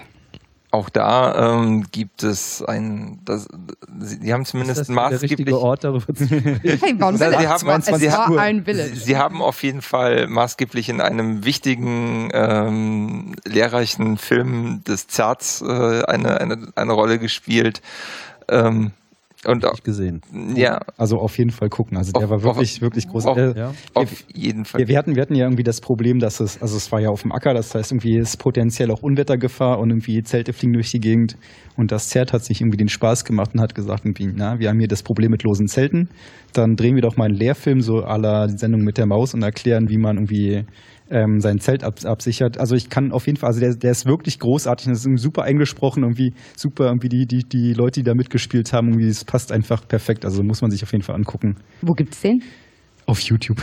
nee, auf, ähm, gibt's auch auf Media, denke ich. Ich weiß noch nicht, ob es den auf Media gibt. Es gibt den auf jeden Fall. Dann gibt's ihn äh, auf jeden Fall bald auf Media. Genau, das ist äh, Bernd. Gibt ihn ja bestimmt doch schon in den Show. Es gibt ihn, es gibt ihn Genau, auf, auf Media in den- CDE. Ja. In, in die In den Shownotes, Shownotes, die Shownotes haben das gecovert. Wunderbar. Ähm, genau, und äh, das Ganze ist, äh, glaube ich, auch mit zurückzuführen darauf, dass wir äh, die besondere Ehre hatten, äh, dass der Ralf Kaspers einen Vortrag gehalten hat. Äh, das, ist, das ist jener welcher, der auch unter anderem bei der Sendung mit der Maus immer wieder Beiträge abliefert. Kissing. Genau, und er hat halt ähm, quasi einfach erzählt, wie man Dinge knackig rüberbringt und äh, da hat sich das Zert nicht lange bitten lassen. Also es ist erst nach dem Vortrag entstanden, oder was? Soweit ich weiß, ja. Ah ja, okay. Ja, das sind eben so die ganzen Sachen, die man immer erst äh, ein, zwei Wochen nach der Veranstaltung äh, mitkriegt, was da alles so an lustigen Sachen äh, passiert ist. Auch so diese ganzen coolen kleinen Fnords so zwischendurch, die ja auch in der Abschlussveranstaltung nochmal zur Sprache kamen. Ja, erzählt mal, wie war denn das? Da gab's irgend, da, da, da gab's irgendwie einen, einen schönen, einen schönen Fnord mit, äh, mit einer unter Wasser stehenden Stromleitung. Ja, vielleicht sollten wir erstmal auf diesen Vorfall äh, mit der Wettersituation eingehen. äh, das macht das halt etwas klarer. Also ähm, ist ja Sommer und wie wir alle wissen, es kann schönes Wetter sein und wenn es dann halt schlecht wird, dann wird es auch schlecht, äh, schnell mal sehr schlecht. Und äh, so war es dann auch. Es zog also eine Gewitterfront heran, die uns dann auch voll erwischt hat. Also es hat wohl mindestens einen Blitzeinschlag irgendwo auf dem Camp gegeben. Ist jetzt keiner zu Schaden gekommen. Äh, ich weiß nicht, ob es irgendwelche Also, Erkenntnisse darüber gibt, Der, wo der, das der Ding nächste Blitzeinschlag war irgendwie so 150 Meter weg und hat wohl irgendwie auch einen Baum richtig getroffen und irgendwie zermatscht. Also es war, im Norden oder im Süden, als es schon vorbei war? Weil ich weiß, dass das Ding über uns rüberzog irgendwann. also es gab einen richtig lauten knallte es so Donner, richtig äh, laut und da war so der Unterschied zwischen ich glaub, Blitz es war und im Donner Norden, nicht wirklich ja, ja. vorhanden. Und ähm, ja, da äh, gab es dann eben auch tatsächlich einen Evakuierungsplan, der aktiviert wurde. Das, äh, ja, was dazu führte, dass viele Leute aufgefordert wurden, ihre Zelte zu verlassen und äh, in, sich in die Schutzräume zu begeben. Ja, das waren natürlich vor allem Autos, Oder das Getränkelager. das Oder ein Getränkelager. Sprinter. Es gab auch, äh, glaube ich, äh, einen, äh, einer dieser äh, Gebäude von äh, dem Ziegeleipark, das äh, da in Frage kam, etc. Das ist ähm, ja an sich gut verlaufen, muss man sagen. Also nicht, dass jetzt alle evakuiert wurden und sicherlich standen auch nicht alle in wirklich blitzgesicherten Zelten. Ähm, aber hat immerhin geklappt und danach hat es nochmal so eine halbe Stunde richtig ordentlich geregnet. Also so richtig doll geklappt hat das nicht. Also in der Theorie war das irgendwie sicherlich gut durchdacht gewesen, aber in der Praxis, also es war auf jeden Fall, das hätte deutlich besser laufen können. Mit anderen Worten, wir brauchen, wir brauchen auf anderen Camps mehr Sch Schlechtwettersituationen, um das mal perfekt zu trainieren. Übung macht den Meister, ja? Ja, also so, so, so wie das halt immer, starten so wie das halt immer ist. Beim, beim ersten Mal, beim ersten Mal gehen halt irgendwie noch Sachen schief und irgendwie man lernt auch draus. Ähm, aber ich meine, also die von der von der Theorie her war es auf jeden Fall richtig, das zu machen. Also weil irgendwie so ein ähm, Zeltplatz irgendwie mit Gewitter drüber, das ist einfach mal irgendwie echt gefährlich mit Bäumen, die dann auf Zelte fallen können oder Zelte, die irgendwo einschlagen in der Nähe. Aber es gab halt auch, es gab Kommunikation. Also äh, ich kann mich jetzt nicht, nicht, nicht wirklich beklagen. Es hätte sicherlich besser, äh, an, an einigen Stellen besser laufen können, aber im Großen und Ganzen, wir waren immer informiert, was, was, was Sache war. Es stand halt keiner im strömenden Regen. Ja doch, genau das war das Problem. Die Leute standen im strömenden Regen, weil halt diese Evakuierung einfach zu spät losgetreten wurde. Also das heißt irgendwie, ja. dann sind die, die das Zert halt rumgelaufen hat, gesagt, irgendwie so, jetzt verlasst mal bitte irgendwie das Zelt irgendwie, was halt total Sinn macht. Aber wenn es halt irgendwie vor zwei Minuten angefangen hat, in Strömen zu regnen, ist es halt mhm. schwierig, die Leute zu überzeugen, jetzt nochmal das Zelt zu verlassen. Ja, das heißt, man hätte es einfach mal eine Viertelstunde früher machen können dann wäre es auf jeden Fall irgendwie deutlich in ge geordneteren Bahnen irgendwie abgelaufen. Auf der anderen Seite gerade so ein Gewitter ähm, ist halt, es sind ja mehrere Gewitter auch einfach schlicht und ergreifend an uns vorbeigezogen. Und dann das immer Zwei genau. Tage vorher ja. gab es doch auch schon mal ein Gewitter, wo es dann in Lerz auch richtig geballert hat. Und da war, war sehr lustig, da fuhr die äh, Lebensrettungsgesellschaft ganz entspannt über den Platz und sagte immer durch, Moin, moin, wir erwarten in den nächsten Stunden ein wenig Wind und etwas Regen. wo wir dann so da standen, okay, ein wenig Wind, Moin, moin. äh, okay. Was machen wir jetzt? Nicht. Gut. Das war aber nicht, das war aber nicht hier auf dem Camp, oder? Es war auf dem Camp, aber es war zwei das Tage war, Das vorher. war die, die, erste, die erste Unwetterwarnung. Genau. Also da, da war es tatsächlich auch so, dass eine Gewitterfront irgendwie äh, angerückt ist, die sich aber glücklicherweise genauso um Mildenberg rumgetrennt genau. ist. Die Hälfte im Norden, die Hälfte im Süden vorbeigegangen. Wir hatten und das war, Himmel, ja. Es war abzusehen, dass das passiert, aber wir dachten uns, naja, lassen wir es mal trotzdem durchlaufen, dann können die Leute schon mal irgendwie ihre, ihre Zelte genau. sichern, weil irgendwie es kommt auf jeden Fall in den nächsten Tagen noch was Großes. Von genau. daher war das gar nicht so, so verkehrt, das so laufen zu lassen. Hat auf jeden Fall dann geregnet, dann war es halt auch nass was jetzt auf dem Gelände auch nicht so das große Problem war, weil wir natürlich den Vorteil hatten, Ziegeleipark heißt, das Ganze ist ein Industriegelände, da sind schon immer große Geräte, Bagger etc. unterwegs gewesen. Das heißt, dieser ganze Rasen, den wir genutzt haben, ist halt, soweit ich weiß, durchgehend unterschottert. Sprich, da weicht jetzt nicht gleich alles auf. Es gab natürlich die eine oder andere Pfütze, aber halt jetzt nichts Dramatisches, dass sich da riesige Löcher auftun oder man äh, einen großen äh, Wasserschlamm. Es war keine Schlammschlacht in keiner es Weise. Es war keine nee, Schlammschlacht überhaupt nicht, aber es hat schon ganz ordentlich geregnet und danach hatten die Nerds halt ihren Spaß und dann ist halt diese coole Installation, wo dann irgendwie so äh, eine dieser Pfützen dazu genutzt wurden, so ganz dekorativ da so eine stinknormale Dreifach-Stecker-Verteiler Wohnzimmerdose im, im Wasser zu versenken versenken, die so sehr, ähm, naja, wasserüberdeckt einfach total bedrohlich aussah. Hätte wahrscheinlich. Das dampfte da, glaube ich. Ja, es wäre halt keinem aufgefallen, wenn sie nicht noch so klug gewesen, noch so einen Würfel Trockeneis dazu zu schmeißen, womit das dann halt auch noch so Nebelschwaden. Mit anderen Worten, was immer daran angeschlossen war, war in Wirklichkeit auf Batterie. Da war halt gar nichts dran angeschlossen. Das war halt eine Lampe, so eine temporäre. Nee, nee, nee. Es, es, war, es war eine, ein Baustrahl angeschlossen, der aber batteriebetrieben war. Ah, also war okay. Und sie haben, sie haben auch echt eine, eine gute Performance dazu gemacht. Also so mit rumlaufen und so, na, fass die nicht an und immer so runter. Und, also es war, es war schon ganz, es war schon ganz lustig. Aber also normaler, also man hätte merken können, dass es irgendwie nicht. Super Nerd-Humor. Es sind auf jeden Fall einige Leute an die Decke gegangen. Seid ihr wahnsinnig?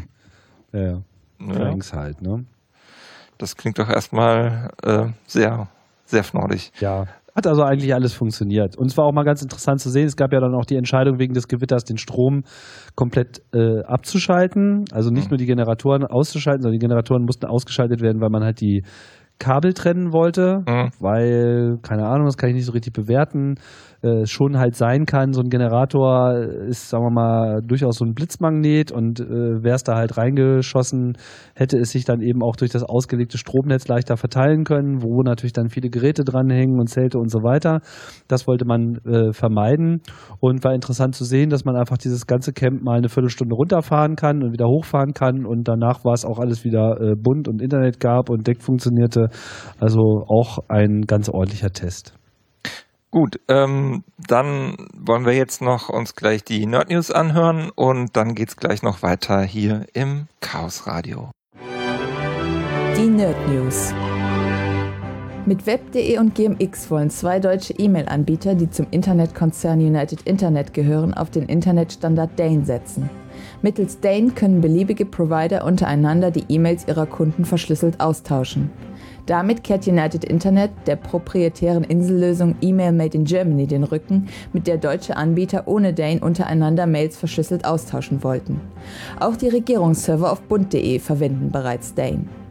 Auch wenn durch Dane noch keine Ende-zu-Ende-Verschlüsselung gewährleistet wird, ist Dane eine Verbesserung gegenüber der sonst gewöhnlich unverschlüsselten E-Mail-Übertragung zwischen zwei Anbietern. Sicherheitsforscher haben aus einem internetfähigen Kühlschrank von Samsung das Google-Login des Besitzers ausgelesen. Dabei machten sie sich zunutze, dass die Software die SSL-Zertifikate nicht prüft, die der Webserver zur Erstellung einer sicheren Verbindung vorweist. So ist der Kühlschrank durch eine Man-in-the-Middle-Attacke angreifbar. Da zum Funktionsumfang des Smart Fridges eine Google-Kalenderanzeige gehört, kann ein Angreifer so beispielsweise die Google-Zugangsdaten auslesen, um an das Gmail-Konto des Kühlschrankbesitzers zu kommen. Samsung will nun nachbessern. Die Bundesregierung drängt auf eine Einführung der Vectoring-Technologie, um VDSL-Zugänge zu beschleunigen. Beim Vectoring werden mehrere Kupferadern gebündelt, um eine schnellere Datenübertragung mit bis zu 100 Megabit pro Sekunde zu ermöglichen. Ohne Vectoring liegt das Limit bei 50 Megabit pro Sekunde. Aus technischen Gründen benötigt beim Vectoring ein Anbieter exklusiven Zugriff auf einen Hauptverteiler, um in dessen Nahbereich Vectoring anbieten zu können. Dieses Privileg soll nach einem Bericht des Handelsblattes vollständig an die Telekom gehen. Das Bundeskanzleramt und die Ministerien für Wirtschaft und Verkehr drängen die Bundesnetzagentur dem Bericht zufolge zu einem Vertrag mit der Telekom. Darin soll diese sich im Gegenzug verpflichten, 80 Prozent der Haushalte mit Vectoring zu versorgen. Damit würden andere Telekommunikationsunternehmen Zugang zu den 8000 Hauptverteilern der Telekom Telekom verlieren. Die Wettbewerber haben Klage angekündigt. Das waren die Nerd News mit Christina geschrieben vom Chaos Computer Club.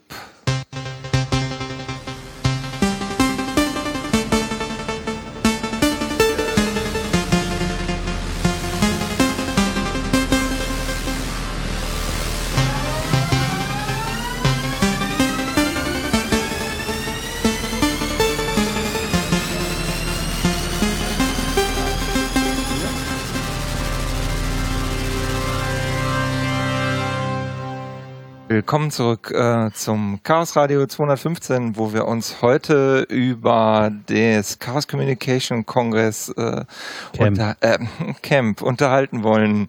Und zu uns auf die Couch ist der Seth gekommen. Hallo. Hallo.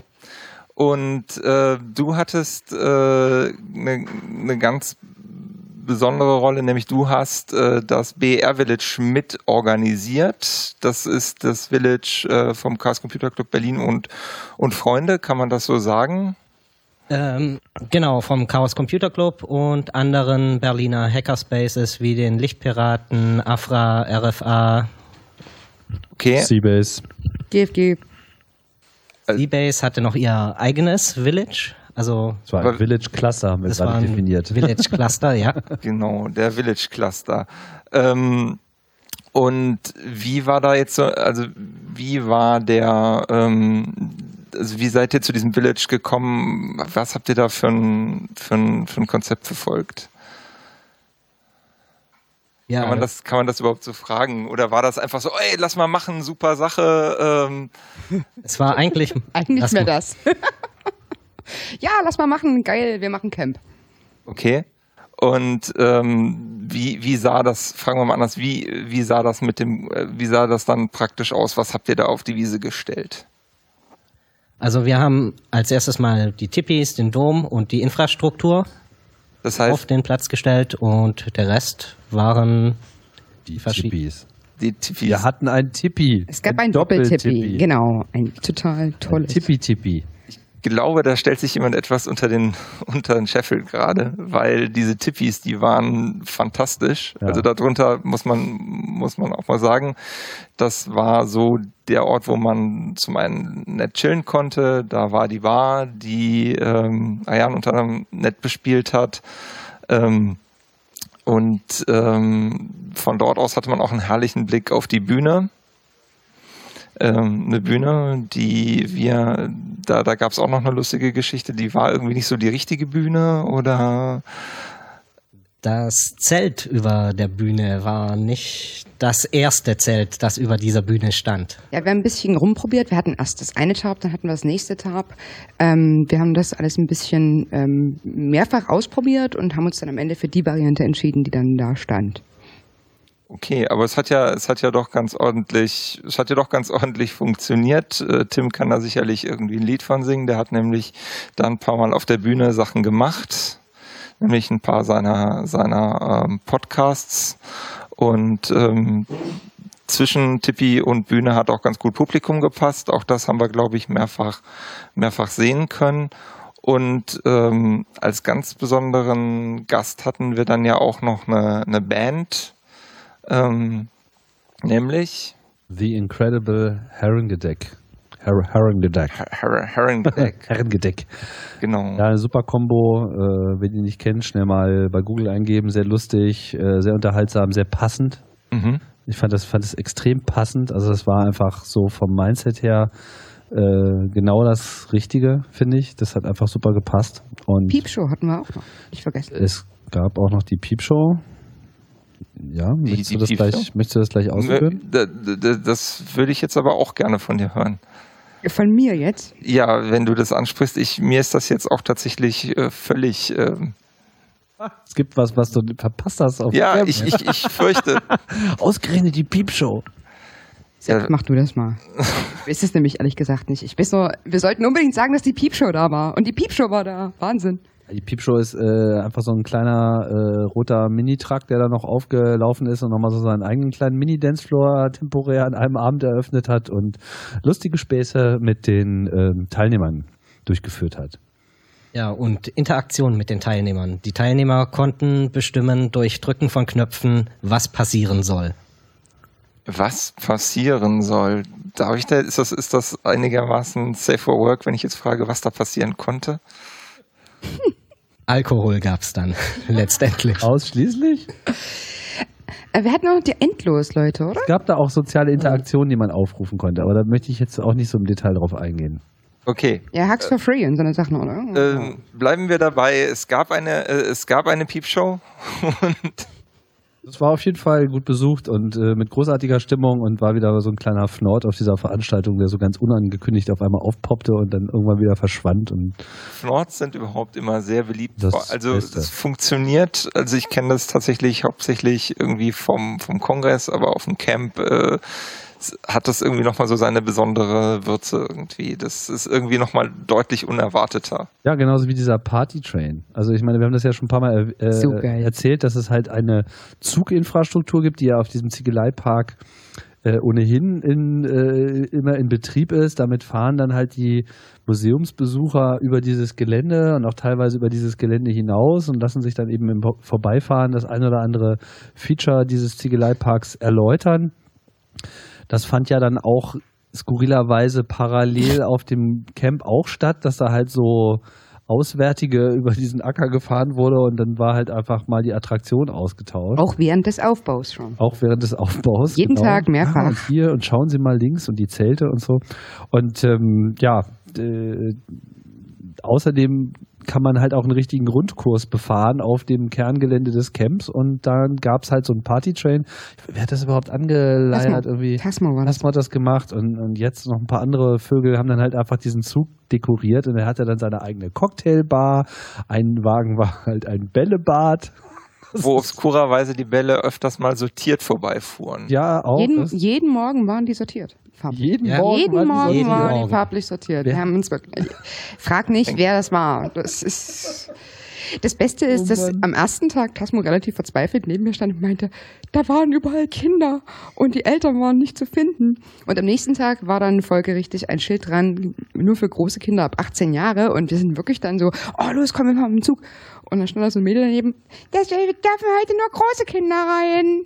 Ich darf da jetzt nicht rein. Das Hier geht's fanden rein. die richtig Die war scheiße. richtig die angepisst, richtig aber ah, richtig. nee, nur für die Großen und so, voll gemein. Und das ist ja Aber die Nerds Kinder haben ja so. eh traditionell Anspruch auf ein Bällebad. Ja, aber das, das war schon ein bisschen eine fiese Aktion. Ich meine, die Argumentation konnte ich nachvollziehen, dass sie äh, organisatorisch in dem Moment sich nicht ausreichend aufgestellt äh, sahen, da für die Sicherheit der Kinder äh, zu sorgen, zumal es wohl auch vorgekommen ist, dass Kinder so während der Fahrt dann ausgestiegen sind, also was nicht so ein mega Problem ist bei größeren Kindern, weil der fuhr ja jetzt nicht sonderlich schnell. Also im Zweifelsfall, ich habe mir öfters mal überlegt, die, die Bahn zu nehmen, um schneller von A nach B zu kommen und habe mir dann überlegt, Nee. dass äh, das Laufen dann doch die deutlich effizientere Variante ist. Ja, es ist entspannt so, ähm, aber da kann man auf jeden Fall noch dran arbeiten.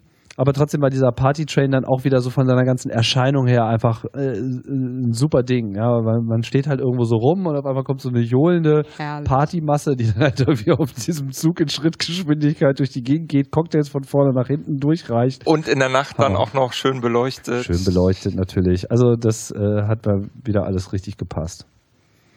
Also, ja, diese, und diese Kreativität der Teilnehmer, das, das finde ich, das macht auch diesen Reiz aus. Und das, dieses Draußensein und diese 24-Stunden-Bespielung, das macht auch alle so verrückt. Ich meine, so nach, am ersten Tag sind immer alle noch voll gestresst und ankommen und gucken und was gibt's denn ja eigentlich so und dann nach dem ersten Mal schlafen hat man das dann so halbwegs gescannt und man weiß, wo was ist und dann bricht irgendwie der Wahnsinn aus. Das ist ja auch auf dem Kongress eigentlich ähnlich. Das, ne, dann kommen dann alle auf so verrückte Ideen und ich glaube, nach zwei Tagen hatte dann diese äh, Zugbespielung dann auch schon, muss nochmal kurz ausholen, also die Seabase hat ja auch so eine eigene Blinklights-artige äh, Installation, diese Mate-Lights, die so aus, aus äh, äh, Lampen in Mate-Flaschen, in Mate-Kisten, die dann so quasi durch den Boden durchscheinen. Das stand ohnehin schon in der Nähe der Tracks und dann, weiß ich nicht, haben die da so einen GPS-Tracker noch auf den Zug draufgehangen. Auf jeden Fall waren sie in der Lage, äh, auf diesem Pixel-Display den Rundkurs anzuzeigen und es blinkte immer an der Stelle, wo sich gerade der Zug befand. Also das ist einfach wieder so eine göttliche Völlig, gell. Nerd-Installation äh, vom Feinsten. Jeden Abend gab es was Neues zu sehen in den Villages. Jedes Village hat sich eigentlich verändert. hast du da Beispiele für? Ja, zum Beispiel eben diese, das Mate-Light, das dann den Rundkurs angezeigt hat. Das ihr übrigens normalerweise in der Seabase bestaunen könnt. Genau. Der Fernsehturm, der dann aufgestellt wurde, auch Seabase. Genau, die Seabase hat. Äh, CBS hat es diesmal wirklich ziemlich Ja, war Also ziemlich das geil, ja. war schon echt. Also es gab einen die 1 zu beste- 1 Clone, das habe ich ja auch im Teaser geschrieben, wie, wie es denn kam, dass auf einmal der Fernsehturm mitten in der brandenburgischen Einöde stand. Und sie haben es echt gut versteckt. Sie haben die ganzen Einzelteile nämlich äh, so hangargleich in einem Zelt erst äh, vorgehalten und dann schwuppdiwupp stand auf einmal eine Kopie des Fernsehturms inklusive Ah. rotierendem. Das wusste keiner Das vorher? wusste Nur irgendwie ganz kein, wenige. also nur ganz, Ganz, wenige. ganz wenige. So Und- muss man das machen. Und äh, sie hatten halt dieses Workshop-Zelt, glaube ich, oder so, was noch nicht in Betrieb war. Irgendeins dieser Zelte, die nicht an Tag eins in Betrieb waren. Wenn Gegenüber ich das von der Küche. Genau. Und ähm, ich bin da nur, weil ich da äh, quasi Infrastruktur raustragen musste, reingegangen und mir wurde auch auferlegt. Psst, psst, psst, psst. Und so, dass dann wirklich äh, als große Überraschung äh, so ein, dieser Fernsehturm als 1 zu 1 Kopie natürlich doch deutlich kleiner mit rotierender Ku Kuppel ähm, an den Start gehen konnte. Eine Das war 1 zu 1 ganz- Kopie deutlich klein. Ja, also dicke, dicke Props an die Base, das war wirklich ganz, ganz großes Kino. Genau. Aber ähm, Auch diese Hell 9000 Installation, äh, wer hat das nochmal gebracht? Äh, ICMP oder wo war das? Erlangen? Was? Ja, genau, war bei euch, also bei Erlangen. Ich will ja nichts Falsches sagen jetzt, aber irgendwo so in dieser Straße war das. Auch ganz toll. Also diese ganzen Kleinigkeiten, einfach schöne Sachen und das erfreut mich auch besonders zu sehen, dass ähm, das einfach in zunehmendem Maße auch so gesehen wird, dass das Camp auch so ein Outlet ist für so schönen Wahnsinn. Also dass man über das Camp so nachdenkt, dass man sagt, da muss man was Besonderes hinstellen. Es gab auch, ähm, ich fühle mich nur halb qualifiziert, diese Aussage auch nur zu wiederholen, aber so aus amerikanischen Kreisen kam auch schon so, ja, das ist irgendwie so Burning Man ohne Wüste, so, ja, wo man so Sachen hinbringt, wurde jetzt zwar am Schluss nicht alles verbrannt, aber so diese, diese, dieser Gedanke, einfach für begrenzte Zeit, für so einige wenige Tage, einfach so den, den schönstmöglichen Kunstbase zu bauen und dann eben mit diesem spezifischen Nerd-Ansatz mit Technologie und das dann eben auch nochmal besonders sophisticated zu machen, das dann so zu bauen und danach ist es halt weg und wenn ich da war, hat es halt nicht gesehen und wird so nie nachvollziehen können. Das ist schon so einer der Reize, der von dieser Veranstaltung ausgeht. Das ist dann immer das, wo man seinen Kollegen sagt, ihr müsst da hinkommen, ihr müsst da hinkommen. Die so, ja, ja, ja, dann verpeilen sie. Camping und so, ich hasse Camping. Und, und, und wenn sie dann hinterher in der Zeitung lesen oder von, von Freunden hören, was da alles so im Einzelnen abging, dann ärgern sie sich grün und blau. Genau.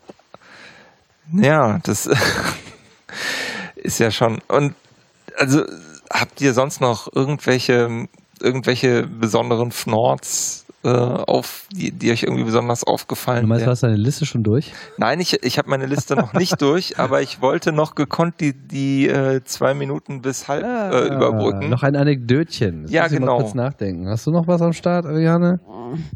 Ach ja, Genau, äh, an dem See, dem besagten See, in dem ich persönlich sehr oft war. Also sprich eigentlich bei jedem Weg zurück zum Backstage immer erstmal kurz in den See, weil es war einfach zu heiß. Mhm. Ähm, da war dann ein Schild, ähm, da stand dann irgendwie No FKK. Das stand schon, als wir zum Aufbau angekommen sind dort. Und wir haben uns mal angeguckt, so, hm, No FKK, naja gut, hm, okay, Badehose, hm, okay.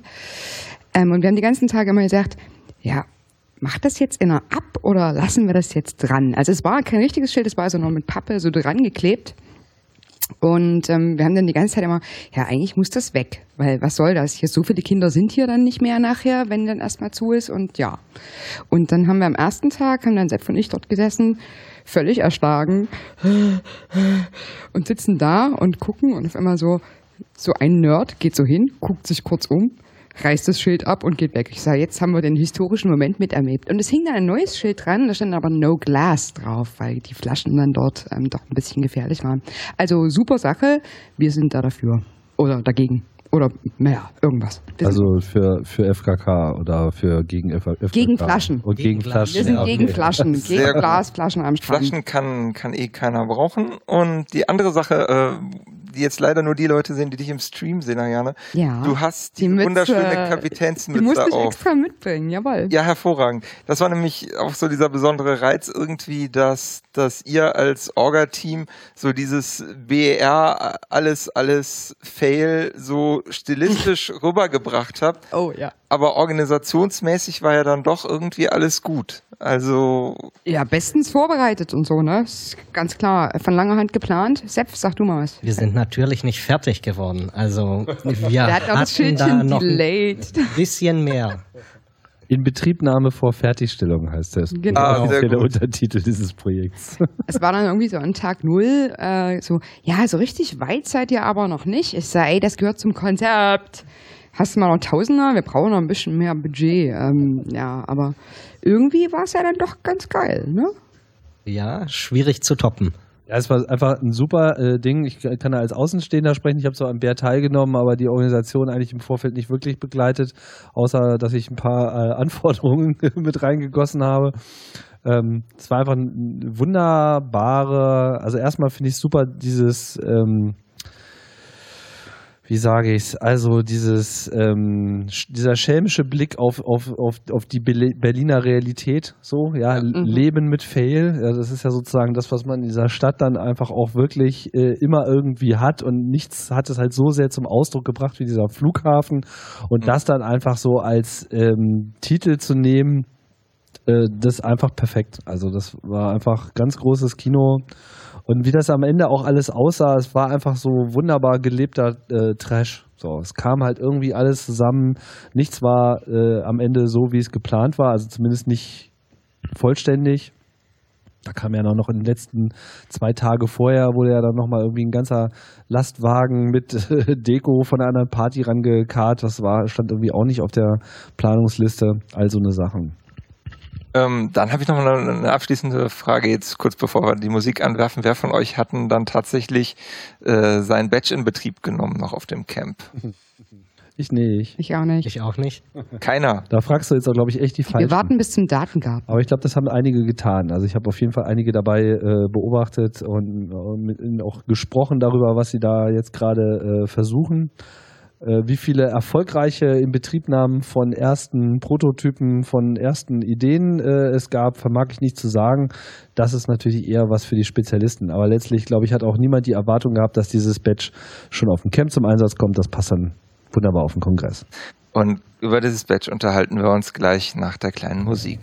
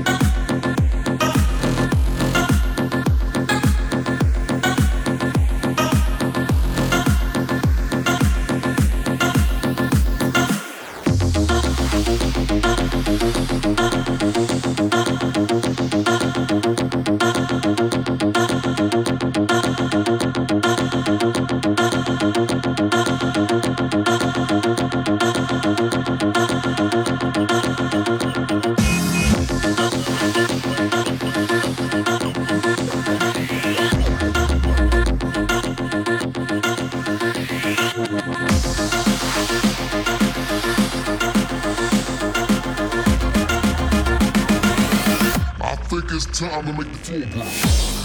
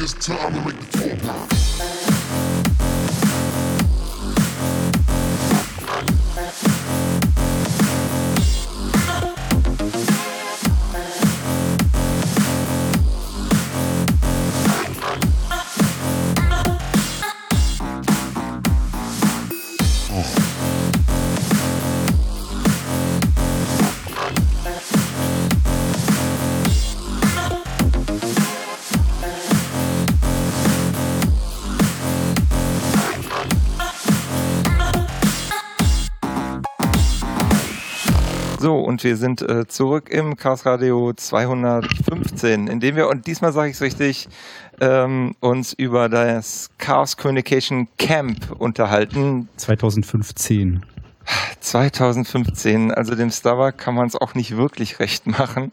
Doch, einfach nur richtig machen. Du weißt auch, kaum macht man es richtig, Schon funktioniert. funktioniert es auf einmal auch alles. So, und der, der da so dreckig ins Mikrofon lacht, das ist Tim. Und als dritte in der Runde haben wir noch die Ariane. Hallo. Huh. So, und ich habe das gerade schon angekündigt. Wir sitzen hier mit drei Leuten, eigentlich mit vier Leuten in der Runde, die alle diesen Badge noch nicht in Betrieb genommen haben. Also du auch nicht. Nee, ich auch nicht. Ah. Weil, wann denn? Bekanntes Problem, ja. Bekanntes Problem. Was wir aber allerdings mal machen können, ist kurz anreißen, äh, worüber wir hier eigentlich reden, wenn wir von einem Badge reden. Genau, und warum eigentlich auch? Also es, Genau. gibt, es gibt ja diese Tradition auf ähm, Hackerveranstaltungen, und wenn ich mich nicht irre, hat das seinen Ursprung, ich glaube die ersten war so DEFCON, kann das sein? Ja. Die haben irgendwie angefangen, irgendeine Elektronik auszugeben als Badge. Ähm, ich kann mich jetzt auch nicht mehr so richtig dran erinnern, was Also die ich so... glaub, die ersten haben einfach nur geblinkt. Geblinkt irgendwie und so ein bisschen Elektronik Sah, und das, das PCB, also das, ähm, die, die Leiterplatte war irgendwie in einer schicken Form, aber ansonsten hat die, glaube ich, nicht weiter was gemacht. Genau, daraus hat sich das so ein bisschen entwickelt und ähm, auf dem Camp gab es ja, das war vor vier Jahren mit der Rocket, ne? Oder war das noch länger her? Nee, Rocket war Ja. Nee, ich Das war- glaube, die ist vor vier Jahren, ja. vor vier Jahren auf dem Camp, war das, glaube ich, mit der Rocket, also in Raketenform. Also das war es gab eine Leiterplatte. Sputnik gab es vorher noch. Es, Genau, war eine vorher Leiter, es war eine Leiterplatte, muss man nochmal dazu sagen, die aussah wie, äh, wie eine Rakete. genau, und äh, Starbucks sagt gerade, vorher gab es ähm, Halt doch mal die Kamera. Sputnik, das war ja auch schon im Prinzip so die Idee, das mit dem äh, Tracking zu machen. Also man muss sagen, Sputnik war eigentlich insofern, glaube ich, ein Schritt nach vorne. Wann war denn das? Das muss Das waren so 2008 sechs Jahre her rum, oder so, äh, ja. 2007 rum gewesen sein. Und das war quasi so ein Badge für jeden, das war so ein aktives RFID-System, womit man halt auch gleich getrackt werden konnte. Das heißt, es gab nicht nur diesen Badge, sondern es gab auch entsprechende Empfänger, die auf dem ganzen Kongress äh, rumhingen, also auf dem im BCC damals noch in Berlin. Und das äh, hat so mehr oder weniger gut funktioniert. Und ähm, ja, man äh, schaut ja dann immer ein bisschen weiter nach vorne. Die Rocket war dann eben auch schon so ein richtig programmierbares System mit Display und ich weiß gar nicht, was die alles noch so konnte. Hast du das Mhm. noch irgendwie auf dem Das ist auf Zeiger? jeden Fall auch Inter-Batch-Kommunikation. Also Konnte die Rocket schon. Auch, ja. Also konntest dann irgendwie auch Games drauf spielen und wie halt so gegeneinander spielen und halt, halt so das Übliche, du hast den Fahrplan dir anzeigen können. Also das, was man halt irgendwie Mhm. von so einem Batch irgendwie erwarten würde, wenn er irgendwie cool ist. Genau. Und das Radio, das ist jetzt hier dieser Apparat, das kann man ja mal für die per Video teilnehmenden Menschen Vor das Glas stellen. zeigen. Relativ klobig. Also das ist ja nun wirklich jenseits der Kreditkarte. Das ist ja schon eher so Portemonnaie-Größe. Aber steckt auch eine Menge drin, nämlich ein äh, SDR-System, Software Defined Radio. Das heißt, hier kann man in Software im Prinzip alles steuern, was über so einen Funkkanal rein und raus geht. Sprich, das, das Ding ist einfach offen für alle möglichen Funkfrequenzen und damit auch über und auch alle möglichen Protokolle, die man über diese Funkfrequenzen sprechen kann. Also es kann sowohl normales UKW-Radio sein als auch Digitalfunk in irgendeiner Form. Nur die passende Antenne muss man gegebenenfalls montieren. Also Genau. ich glaube, glaub, es geht irgendwie bei ein paar Megahertz los und bis hoch zu irgendwie Vier- 6, 7 Gigahertz, also irgendwie so ein riesengroßen vier, Spektrum irgendwie abgedeckt, äh, sowohl Senden als auch Empfangen und irgendwie halt ist ein äh, CPLD, also ein FPGA drauf, das heißt, irgendwie, du kannst irgendwie auch in nahezu Realtime die ganzen Signale verarbeiten. Das heißt, ich brauche nicht unbedingt irgendwie einen, einen, einen Rechner, um das zu verarbeiten. Das war mir auch neu. Der Rechner ist halt drauf. Genau. der, dass ein FPGA drauf ist, war mir tatsächlich neu. Genau, also es ist äh, ausreichend performant, um die Dinge äh, ganz unabhängig von einem Computer zu machen. Und das ist, sagen wir mal, auch das Besondere daran. Abgesehen davon, dass es so in der Form, äh, wenn man das jetzt so kaufen würde als Produkt, sicherlich deutlich äh, teurer gewesen wäre. Also es war, es ist natürlich auch so, dass das hier ähm, einige Sachen oder einige Chips irgendwie ge- gesponsert sind. Also irgendwie, ich glaube NXP war da irgendwie jemand, der da irgendwie mehrere 10.000 Euro als äh, an Chipkosten gesponsert hat, was natürlich irgendwie die Kosten irgendwie auch reduziert hat. Nichtsdestotrotz war es halt immer noch irgendwie sehr teuer und irgendwie ein, ein großer Teil des oder ein, ein Teil des ähm, ähm, Eintrittspreises irgendwie geht. geht Genau, aber das drauf. war halt einfach mal die Idee. Man gibt halt einfach jedem, der kommt, so einen Teil, egal ob sie jetzt unmittelbar was damit anfangen können oder nicht, weil damit hast du natürlich eine Installed Base Und ich denke mal, Leute, die jetzt nicht zu romantisch drauf sind und wirklich sehen, dass sie damit nichts anfangen können, werden die sicherlich auch an äh, befreundete Nerds dann äh, weiterreichen, die eben wirklich auch was damit machen. Das werde ich mit meinem Gerät wahrscheinlich auch so halten, auch wenn ich mir da jetzt noch keinen äh, ausgesucht habe. Also einfach eine, eine niederschwellige, also einen niederschwelligen Einstieg in irgendwie Software-Defined Radios, irgendwie einfach Genau. zu programmieren. Es gibt halt genug Leute, die was dafür programmieren. gibt irgendwie ein Git-Repository, wo irgendwie halt Leute ihre, ihren Code auschecken können, andere Leute es wieder einchecken und irgendwie damit rumspielen. Das heißt, prinzipiell ist das irgendwie, also trotzdem es irgendwie so hohe Kosten verursacht hat, eine ziemlich gute Idee, um halt irgendwie eine große Basis an Menschen irgendwie diesen, diesen Programmieren von Sachen und in dem speziellen Fall irgendwie ähm, Software-Defined Radio irgendwie nahezubringen. Und an der Stelle noch ein Programmhinweis äh, zum Radio hat, äh, hat der äh, CCC München äh, drei Podcast-Sendungen produziert, die ihr ähm, auf der Seite des CCC München anhören könnt zum Thema Radio. Ähm, Da kommt das halt auch her. Die haben das Genau, und das wollte ich gerade, wollte ich gerade noch äh, drauf, drauf kommen, denn äh, das Ganze ist eine Initiative, die, glaube ich, von Münchnern stammt und ähm, die äh, in, insofern solltet ihr da, wenn ihr euch für das Thema interessiert, auf jeden Fall mal reinhören. Und wenn ihr noch so ein Radio braucht, dann schreibt doch mal Tim, der hat seins abzugeben. Ah, so schnell wird das nicht gehen. Ah, schade. Naja. Es gibt ja auch den Datengarten. Weißt du, was du mit an, anrichtest mit solchen Hinweisen? Ja, ich weiß, aber 10.000 Mails. Nein, nein, ich weiß schon, wem ich das gebe. schade. Also an dieser Stelle, bitte schreibt Tim keine Mails. Es war nicht, es war nicht. Genau, wirklich- schreibt Briefe. Genau. Schreibt Briefe. Genau. Ähm, ja, ähm, damit hätten wir jetzt auch das, äh, dieses, diesen, diesen Badge, der übrigens auch ein, ein Display hat. Also es ist tatsächlich auch als Badge verwendbar. Also Badge, ich finde der Name Badge ist einfach, Badge kann man das nicht nennen. Ich meine, es heißt Radio. Und wenn Ja. man mal genau hinschaut, das finde ich ziemlich putzig eigentlich. Ne? Da ist hier oben ja auch nochmal, ist das eigentlich auch eine Antenne oder sieht es nur aus wie eine? also soweit ich ist weiß, ist eine Antenne tatsächlich also für einen Integriert. Frequenzbereich integriert. Und dann ist das wahrscheinlich die, die halt hier wirklich so als normale Teleskopantenne auch angedeutet ist auf dieser Platine, so leicht. Bitte? Komm doch mal her. Ist nicht so? Okay, jetzt äh, endlich wagt sich mal jemand mit Also- Kompetenz hier. Äh, So, hallo, erstmal, erstmal hallo, ähm, tritt doch mal jemand gerade die Kopfhörer ab. Ah, Schön, jetzt wirst du auch komplett ausgestattet. Jetzt haben wir es geschafft. Jetzt haben wir so viel dummes Zeug geredet, bis Sehr endlich gut. mal jemand kommt, So, der wen haben wir denn Ahnung hat davon. Hallo, ähm, Ja. ich bin Walle ja. und ja, ich habe ein bisschen auf der Badge schon rumgelötet. Deswegen kann ich mal die zeigen, wo da die Antenne ist. Und die ist zwar ähm, da, wo die ähm, SMA-Buchse ist, drunter, findet man so Was ganz ist die klein SMA-Buchse? eine Buchse, mit der man weitere Antennen anschließen kann. Aha. Also Das Standard. goldene, das goldene Ding zum Drehen. Mit Da oben. So. Also wer jetzt, nicht, wer uns jetzt, wer das gerade anguckt, der kann das, ähm, Ja. der kann Ähm, und direkt unter dieser SMA-Buchse, die ähm, so nicht auf allen Badges drauf ist, weil man die noch anlöten muss, befindet sich im Kupfer ähm, so eine aufgewickelte Spirale. Und, das weißt du, ist- welcher Frequenzbereich das ist? Das ist für 2,4 Gigahertz geeignet, sagten mir die Münchner. Ich habe es selber nämlich auch noch nicht in Betrieb genommen. Ah, also so Bluetooth, WLAN oder sowas. Mhm, kann man damit genau. Mhm.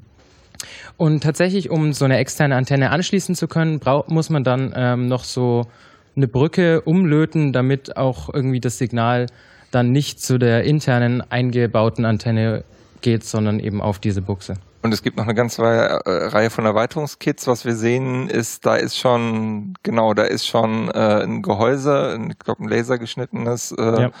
äh, auf dem Camp Laser geschnitten. genau, das heißt, man konnte auf dem Camp äh, auch einige Sachen dort machen und man konnte Erweiterungskits erwerben. Genau, also zum einen mal diese Buchse. Es könnte noch eine weitere Buchse zum Sync mit anderen Badges, sagt der RF-Guy. Habe ich noch nicht verlötet, noch nicht ausprobiert. Ähm, verbaut werden unten rechts und zusätzlich, ähm, um Abstreuung zu verhindern, hier zwei Radio Cages über die ähm, ja, empfindliche Elektronik und zusätzlich noch für mehr Blink ein paar LEDs. Da gab es nochmal einen separaten Satz LEDs zum Anlöten. Genau. Die habe ich auch irgendwie bestellt, aber vor dem Anlöten kommt, glaube ich, erstmal die generelle Inbetriebnahme. Wie war das? Fertigstellung? von- Inbetriebnahme vor Fertigstellung. Ah ja, genau, Inbetriebnahme vor Fertigstellung. Ähm, genau, und das Genau, ist Licht wahrscheinlich, das ist wahrscheinlich bei dem, ähm, bei dem Bootet hier sogar richtig. Uh. Uh, mit eigenem Nickname. Lied. Lied.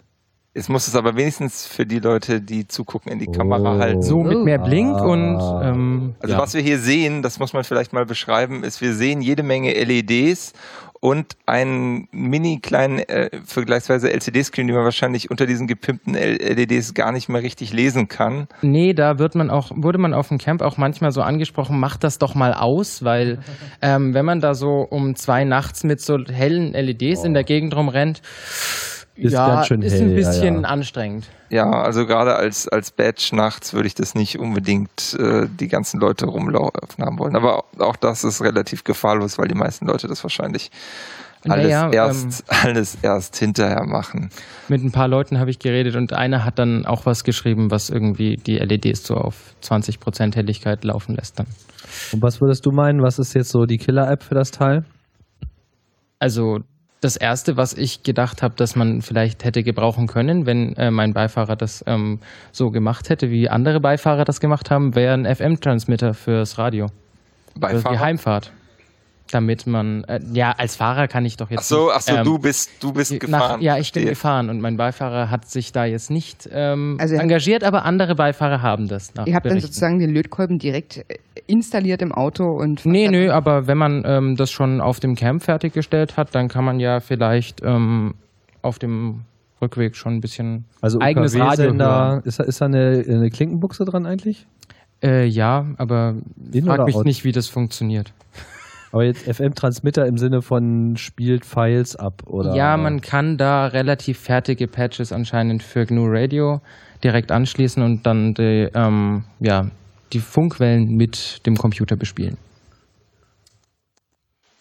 Das aber ist, ist das wirklich die Killer-App? Das ist die Killer-App ist jetzt für nicht die Heimfahrt. das ist die so, ne? Killer-App für die Heimfahrt und mehr habe ich bis jetzt noch nicht gesehen. Ja, aber nee, ich meinte, so, hast du was so im Sinn oder hast du was gehört, was Leute so meinten, Also dass es ja so 2,4. sein müssten? 2,4 Gigahertz ist ja sicherlich erstmal ein, äh, ein interessantes Spektrum. Dann ist da noch, Ja. dann ist da noch was drauf, glaube ich, für, äh, für um die äh, um die Kommunikation von Flugzeugen mitzuhören. Habe ich gelesen. Also, ja, also einfach nur so Positionierung. Also ich meine, ich meine, es gibt ja, es gibt ja diverse Sachen, die halt irgendwie auf Funk funktionieren, sei es Alarmanlagen oder schon, ähm, oder irgendwie Kommunikation zwischen Zügen oder was auch immer. Und ähm, das kann man halt tatsächlich alles damit machen. Also es ist halt wirklich universal, irgendwie zum Mobil vor allem auch. Das heißt, immer wenn du irgendwie halt draußen irgendwie unterwegs bist und denkst, hm, da ist aber so eine Antenne und ich würde jetzt mal gern wissen, was die tut, dann schaltest du das Gerät an und guckst mal, was darüber geht. Und das Spannende ist, wenn ich das richtig verstanden habe, noch abschließend, äh, das Ganze ist kompatibel zum, äh, zum äh, Hack-RF-Projekt. Das ist auch so eine Platine. Und die Software ist, ähm, soweit ich weiß, kompatibel, was bedeutet, man kann da schon auf relativ viel äh, Community-Arbeit zurückgreifen. Ähm, genau. Und dann, wie gesagt, dieser, dieser, dieser Badge nochmal als als ganz spannende Sache, was wir, glaube ich, noch vergessen haben. Uh, and now for something completely different. Ähm, Engel, freiwillige Arbeit. Wir haben immer gesagt, die, ähm, ähm, die, wer da im Vorfeld an der Orga aktiv ist, aber letztendlich, ähm, das sind, letztendlich sind es ja die Leute, die zwar die, die Verantwortung haben, aber so die, die, die, die ganzen kleinen Arbeiten, die ganzen kleinen Details machen ja letztendlich nochmal ganz andere Leute.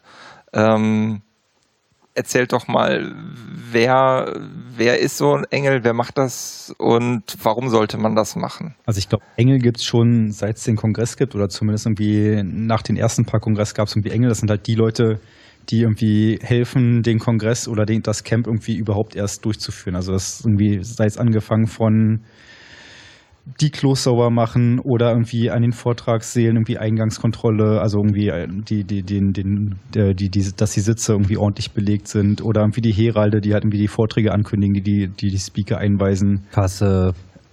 Gucken, dass die Wege frei bleiben. Security. Zerrt. Also wirklich halt alle, alle Aufgaben im noch. äh, auf dem Küche. Camp-Kongress werden halt irgendwie von, von Engeln gemacht. Und ich glaube auch jeder, also zumindest irgendwie so jeden, den ich kenne, der irgendwie schon eine Weile dabei ist, hat irgendwann irgendwie mal früher als Engel angefangen. Also ich, bei mir war es irgendwie der 13C3, glaube ich. Und dann saß ich irgendwie auch in die Nachtschicht an der Kasse und habe irgendwie halt komische Videos geguckt, während man nichts zu tun hatte. das, das gehört halt einfach dazu, wenn man irgendwie in, in diesem Club irgendwann mal irgendwie reinrutscht in, zum Kongress, dann macht man ein, einfach irgendwie Engel. Und das ist ja Also um da so, auch reinzukommen, nehme ich. na, du hast halt irgendwie eine, eine gute, also wenn du halt kei- keine Leute kennst, dann ist es erstmal natürlich irgendwie eine gute Gelegenheit, Leute kennenzulernen, die halt irgendwie alle auch ähnliche Interessen haben. Das heißt, irgendwie dann hast du halt irgendwie was zu tun auch, hast irgendwie Leute, mit denen du was tun kannst, unterstützt das, ähm, das Event selber und es ist halt einfach so, wie es, wie es halt irgendwie laufen, laufen sollte. Und vor allem, man lernt halt auch einfach den Event als solchen kennen. Man lernt die Organisation dieser Veranstaltung äh, kennen. Das Beste, was man eigentlich machen kann, ist, gut, es gibt so Spezialisten, die äh, graben sich mal irgendwo so ein in so einem Bereich und dann bleiben sie auch irgendwie dabei, weil das ihr Ding ist. Ähm, genauso gibt's aber so Hopper, die eigentlich sich sagen, jeden Kongress mache ich in einen anderen Bereich, um einfach mal so in vier, fünf Jahren vielleicht nicht alles, aber zumindest sehr viel Unterschiedliches gesehen zu haben. Also, Also- quasi mal so ein Camp oder so Ja, ein und alles- Kongress durchzuspielen. Genau, und alles kann sehr interessant sein. Also auch wenn das jetzt so, was weiß ich, Eingänge bewachen und so, das klingt natürlich jetzt erstmal langweilig, ist auch vielleicht teilweise langweilig. Auf der anderen Seite hat man auch so ein bisschen Leerlauf und kann die Veranstaltung auch auf, auf einer ganz anderen Perspektive sehen. Du siehst so viele Leute an dir vorbeigehen, kriegst irgendwie einen ganz anderen Blick auf diese Veranstaltung. Wenn du dann in NOC oder VOC oder sowas, äh, also in diese elementaren Infrastrukturen reingehst, dann äh, kriegst du auf einmal das Vortragsprogramm in so einer äh, Megadichte äh, mit oder du siehst halt auch überhaupt mal, was so während der Veranstaltung netzwerkmäßig da so geht, was da so für Probleme entstehen, was da für wilde Aktionen äh, getrieben werden, sonstige Attacken reinkommen, abgewehrt werden müssen, was für Probleme einfach entstehen. Und das ist auch super äh, ein super Praktikum. Also ich denke mal, man kann in so drei, vier Tagen äh, Kongress oder Camp Mhm. mehr lernen als wahrscheinlich in so einer kompletten IT-Ausbildung. Ist vielleicht etwas über, überzogen, aber man, man lernt einfach Dinge äh, kennen, die man vor allem so auch in der Form nirgendwo sonst antrifft. Also a- allein diese äh, Netzwerkinfrastruktur oder sagen wir mal die Technologieinfrastruktur des Kongresses und des Camps, das, das gibt's nicht, das kann man nicht kaufen. Also vor allem, das sind dann auch irgendwie halt wirklich so, nicht. so ganz irgendwie Vorreiterrollen. Also ich weiß noch, auf, auf dem ersten Camp, da waren wir dann halt WLAN. Das gab's halt noch nirgendwo, aber wir haben wieder angefangen, die ersten Access Points irgendwie auszu, aufzu, aufzubauen und irgendwie die ersten irgendwie ähm, PCMCE WLAN-Karten zu verteilen und irgendwie das einfach mal auszuprobieren, wie das funktioniert. Und das war halt Jahre, bevor das irgendwie auch nur 99, sinnvoll irgendwo genau. eingesetzt wurde.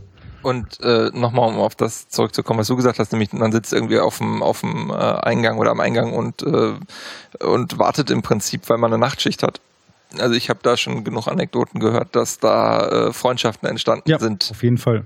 Also ich- Lustige Sachen passieren auch einfach. Verrücktes Mhm. Zeug. Gerade nachts drehen die ja dann immer so richtig durch und äh, irgendwelche verspulten Aktionen finden statt, die man sonst nie mitbekommen hätte. Und wer irgendwie äh, seine Profession da einbringen will, ich glaube zum Beispiel im ZERT bringen sich auch ziemlich viele Leute ein, die einfach so äh, Sunny-Rettungsgeschichten ähm, auch in ihrem echten Leben machen. Und Das ist ja eh, eh nochmal so, so ein spezielles Phänomen. Ich glaube, wir sind auch der einzige Computerclub auf diesem Planeten, der sein, sein eigenes äh, Medical Team äh, am Start hat. wir reden Ja. da durchaus also nicht nur äh, nicht Nö, die nur von das Leuten, halt die so. das hobbymäßig machen, sondern die wirklich im echten Leben Ärzte, Sanitäter. Sanitäter sind Rettungsfahrer. Pfleger. Und halt nicht nur sowas irgendwie, das, das, das, das schöne Beispiel von dem irgendwie in, in den Hafen gefallenen iPhone.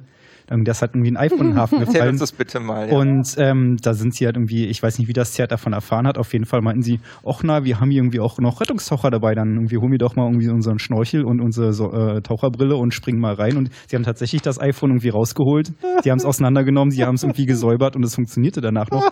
Also ich meine, das Super, oder? Das musst du erst mal bringen. Oh ja, Rettungstaucher. Ich meine, die haben nicht so viel zu tun. Das ist lustig, als, als dieser Regen einsetzte, fuhr halt auch so direkt vor unserem Zelt so DLRG, so ein Wagen, DLRG Wasserrettung vor. Ich dachte mir so, so schlimm ist es schon. ja. Ja, aber auch eine, eine unglaublich große Anzahl von, von Leuten, die halt, also gerade bei, bei diesem Camp war es nochmal viel mehr als sonst. Also sonst haben wir immer so 10 Prozent, 15 Prozent von irgendwie halt Teilnehmern, die tatsächlich sich irgendwie aktiv als Engel irgendwie einbringen. Und diesmal waren es irgendwie, glaube ich, 25, also ein Viertel oder sowas, die halt wirklich gesagt haben, wir sind hier und wir sind gern bereit, irgendwie ein paar 25 Stunden, es war deutlich, also es war richtig, richtig viel. Ähm, also sie, sie kriegen dafür halt irgendwie, also sie kriegen halt was zu essen, aber irgendwie das. Und ein T-Shirt. Und, und, ein T-Shirt. ähm, aber ähm, was, was, die, was die Leute halt teilweise irgendwie aufopfern, also halt wirklich ähm, Stunden, Tage lang irgendwie Aufgaben machen, die man normalerweise nicht machen wollen würde. Ähm, und dann einfach dazu beitragen, dass dieses Camp funktioniert. Also man kann das gar nicht ähm, hoch genug loben, diese, diese Einsatzbereitschaft, weil ohne die Leute würde es halt einfach überhaupt gar nicht funktionieren. Also es ist illusorisch zu denken, man könnte ein Camp ohne Engel machen. Das geht einfach nicht. Oder ein Kongress. Also mit diesem, mit dieser Lobhymne an die Engel, wo wir euch auch bitten möchten. Also hallo hier, äh, hier, hier Send me an angel. Ihr wart ganz toll. Vielen Dank. Bitte einmal Applaus für die Engel. Und äh, damit, alle anderen, die ihre Gesundheit ruiniert haben auf dieser Veranstaltung. Gab es eigentlich nennenswert Kongress solche? Ähm, in kleinen, also ich kenne einige, die irgendwie krank geworden sind, aber auf jeden Fall nicht in der Größenordnung wie. Wir hatten, wir hatten schon einiges. Wir hatten, wir hatten abgerissene Zehennägel, wir hatten äh, Muskelzerrungen bösester das, Art. Das Schöne, wo wir, wo wir irgendwie von, von, von Zert hatten, die haben irgendwie auch jeden äh, jeden Tag eine Statistik rausgebracht, welche Verletzungen irgendwie die, die äh, linker Fuß, rechter Fuß. Genau, irgendwie dann war es dann einen Tag war irgendwie der, der linke Fuß und wie die, die Zeltheringe und am nächsten Mal war es irgendwelche Sonnenbrände und Schnittverletzungen. Also die nehmen das halt auch alles zwar ernst, aber irgendwie halt auch mit einem gewissen irgendwie Spaßfaktor dabei. Also das ist ähm, und von euch möchte ich abschließend wissen, wie schwer war es für euch in der Realität wieder anzukommen? Also ich kann das nur für mich sagen, für mich war das tatsächlich nach dem Camp deutlich schwieriger nochmal als nach jeglichem hm. Kongress irgendwie wieder in dieses normale Leben zurückzukommen. Also ich habe es richtig gemacht diesmal. Ich bin erstens bis Donnerstag geblieben, also noch äh, eins, zwei, drei Tage nach dem offiziellen Ende und bin dann nochmal ein Wochenende an den See gefahren. dann ging es so. Ja, also bei mir war es diesmal auch erstaunlich. Also sonst habe ich irgendwie nach, nach so Kongressen und Camps auch immer so diese, ich nenne es immer so schön, die, die Post-Event-Depression, äh, wo dann einfach, also ich meine, du bist halt einfach über fünf, sechs, sieben Tage mit irgendwie tausenden von Leuten auf dem Acker, irgendwie hast die ganze Zeit irgendwie Action und dann bist du plötzlich alleine zu Hause und irgendwie so. Äh. Und diesmal irgendwie auch so bis Donnerstag irgendwie noch da geblieben und dann hatte ich irgendwie noch besucht. Das heißt, also diesmal erstaunlich gut ähm, vonstatten gegangen. Und Ariane, bei dir? Ich hatte noch ähm, ein, ein, ganz, ganz schräges Anschlussevent. Ich war mit meiner Mutti noch auf einem Konzert von einem italienischen Schlagersänger.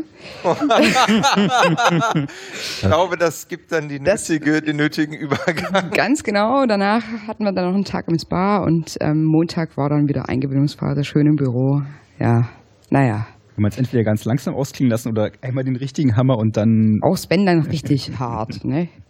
Ähm, wir sollten noch eine E-Mail-Adresse durchsagen, richtig? Eine wichtige E-Mail-Adresse. Dann, dann sag sie durch. Die wichtigste E-Mail-Adresse aller Zeiten. Naja, ähm, für die, die was verloren, vergessen haben ah. und ähm, ah. die Hoffnung, dass es irgendwo auftaucht, besteht weiterhin. Ich hoffe, ich sage das jetzt richtig. Der Kollege, der das gerne wollte, hört mich aber nicht. Okay, ich glaube, es war Camp 2015 minus lost and found at cccv.de. In jedem Klingt Fall, auf jeden Fall gut. In, ja. jedem, in jedem Fall werden wir das auch in den Shownotes nochmal verlinken. Da, da nicken die Shownoter schon. Ja, ansonsten danke ich euch. Schön, dass ihr da wart. Und das war's schon wieder. Chaos Radio ja. 215. Alle weinen. Es ist wie nach dem Camp. Ja. Hm. Macht's also gut. Das, das, ist, das ist ja tatsächlich auch so, dass irgendwie, ähm, also während des Camps oder irgendwie so zum, zur Vorbereitung hat man immer so, ah, ist irgendwie so viel Stress und aber sobald es vorbei ist, dann mal, ey, scheiße, vorbei. Eigentlich will man es jetzt sofort irgendwie wieder machen, nächstes Jahr sofort oder irgendwie in zwei Monaten wieder. Aber erstmal kommt es, erstmal kommt der Kongress. Ja, nach dem Kongress denkt man auch erstmal nicht wirklich über das nächste Camp nach. Nach dem Kongress ist vor dem Kongress. Ja, das eh. So, mit diesen Worten Tschüss. Lassen wir euch, glaube ich, mal wirklich alleine. Macht's gut und auf Wiedersehen. Tschüss.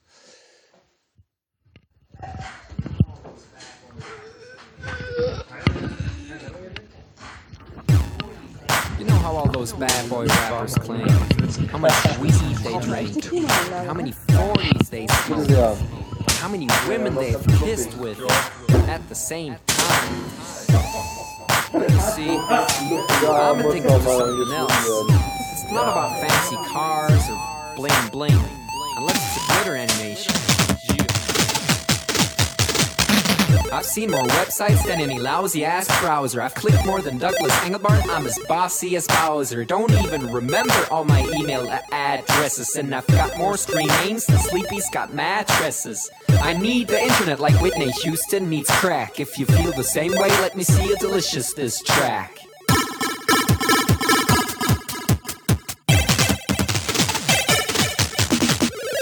Spent more time online than Tim Berners-Lee. When I go to a club, it's mostly a surf club, you see. I've pal paid more money than you've got pictures on Flickr. They call me the Uber YouTuber, MySpace clicker. I love amateur homepages and dirt style design. The interweb's a ghetto full of gustatory crime. Cross your fingers, make your hand look like a W and holla website.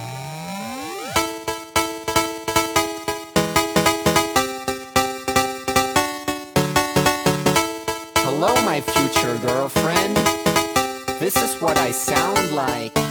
Uh, order Zendik, upping it up. Check your birthday, keep on fucking it up. What? All my bitches up in the club. Let me see you shaking it, don't stop. Rub it down, bounce around, wiggle every pound. Get it to the hyper ground. Everybody dance, jump if you like it, this sound.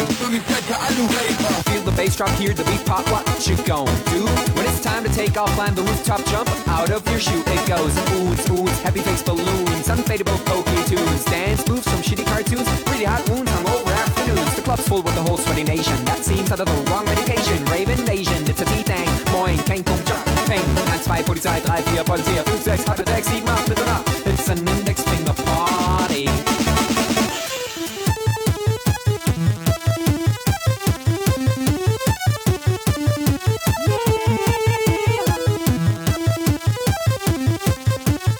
Yeah. Come on, our users holla website holla website. Everybody come on holla website. Come on, come on, holla website. Let me check the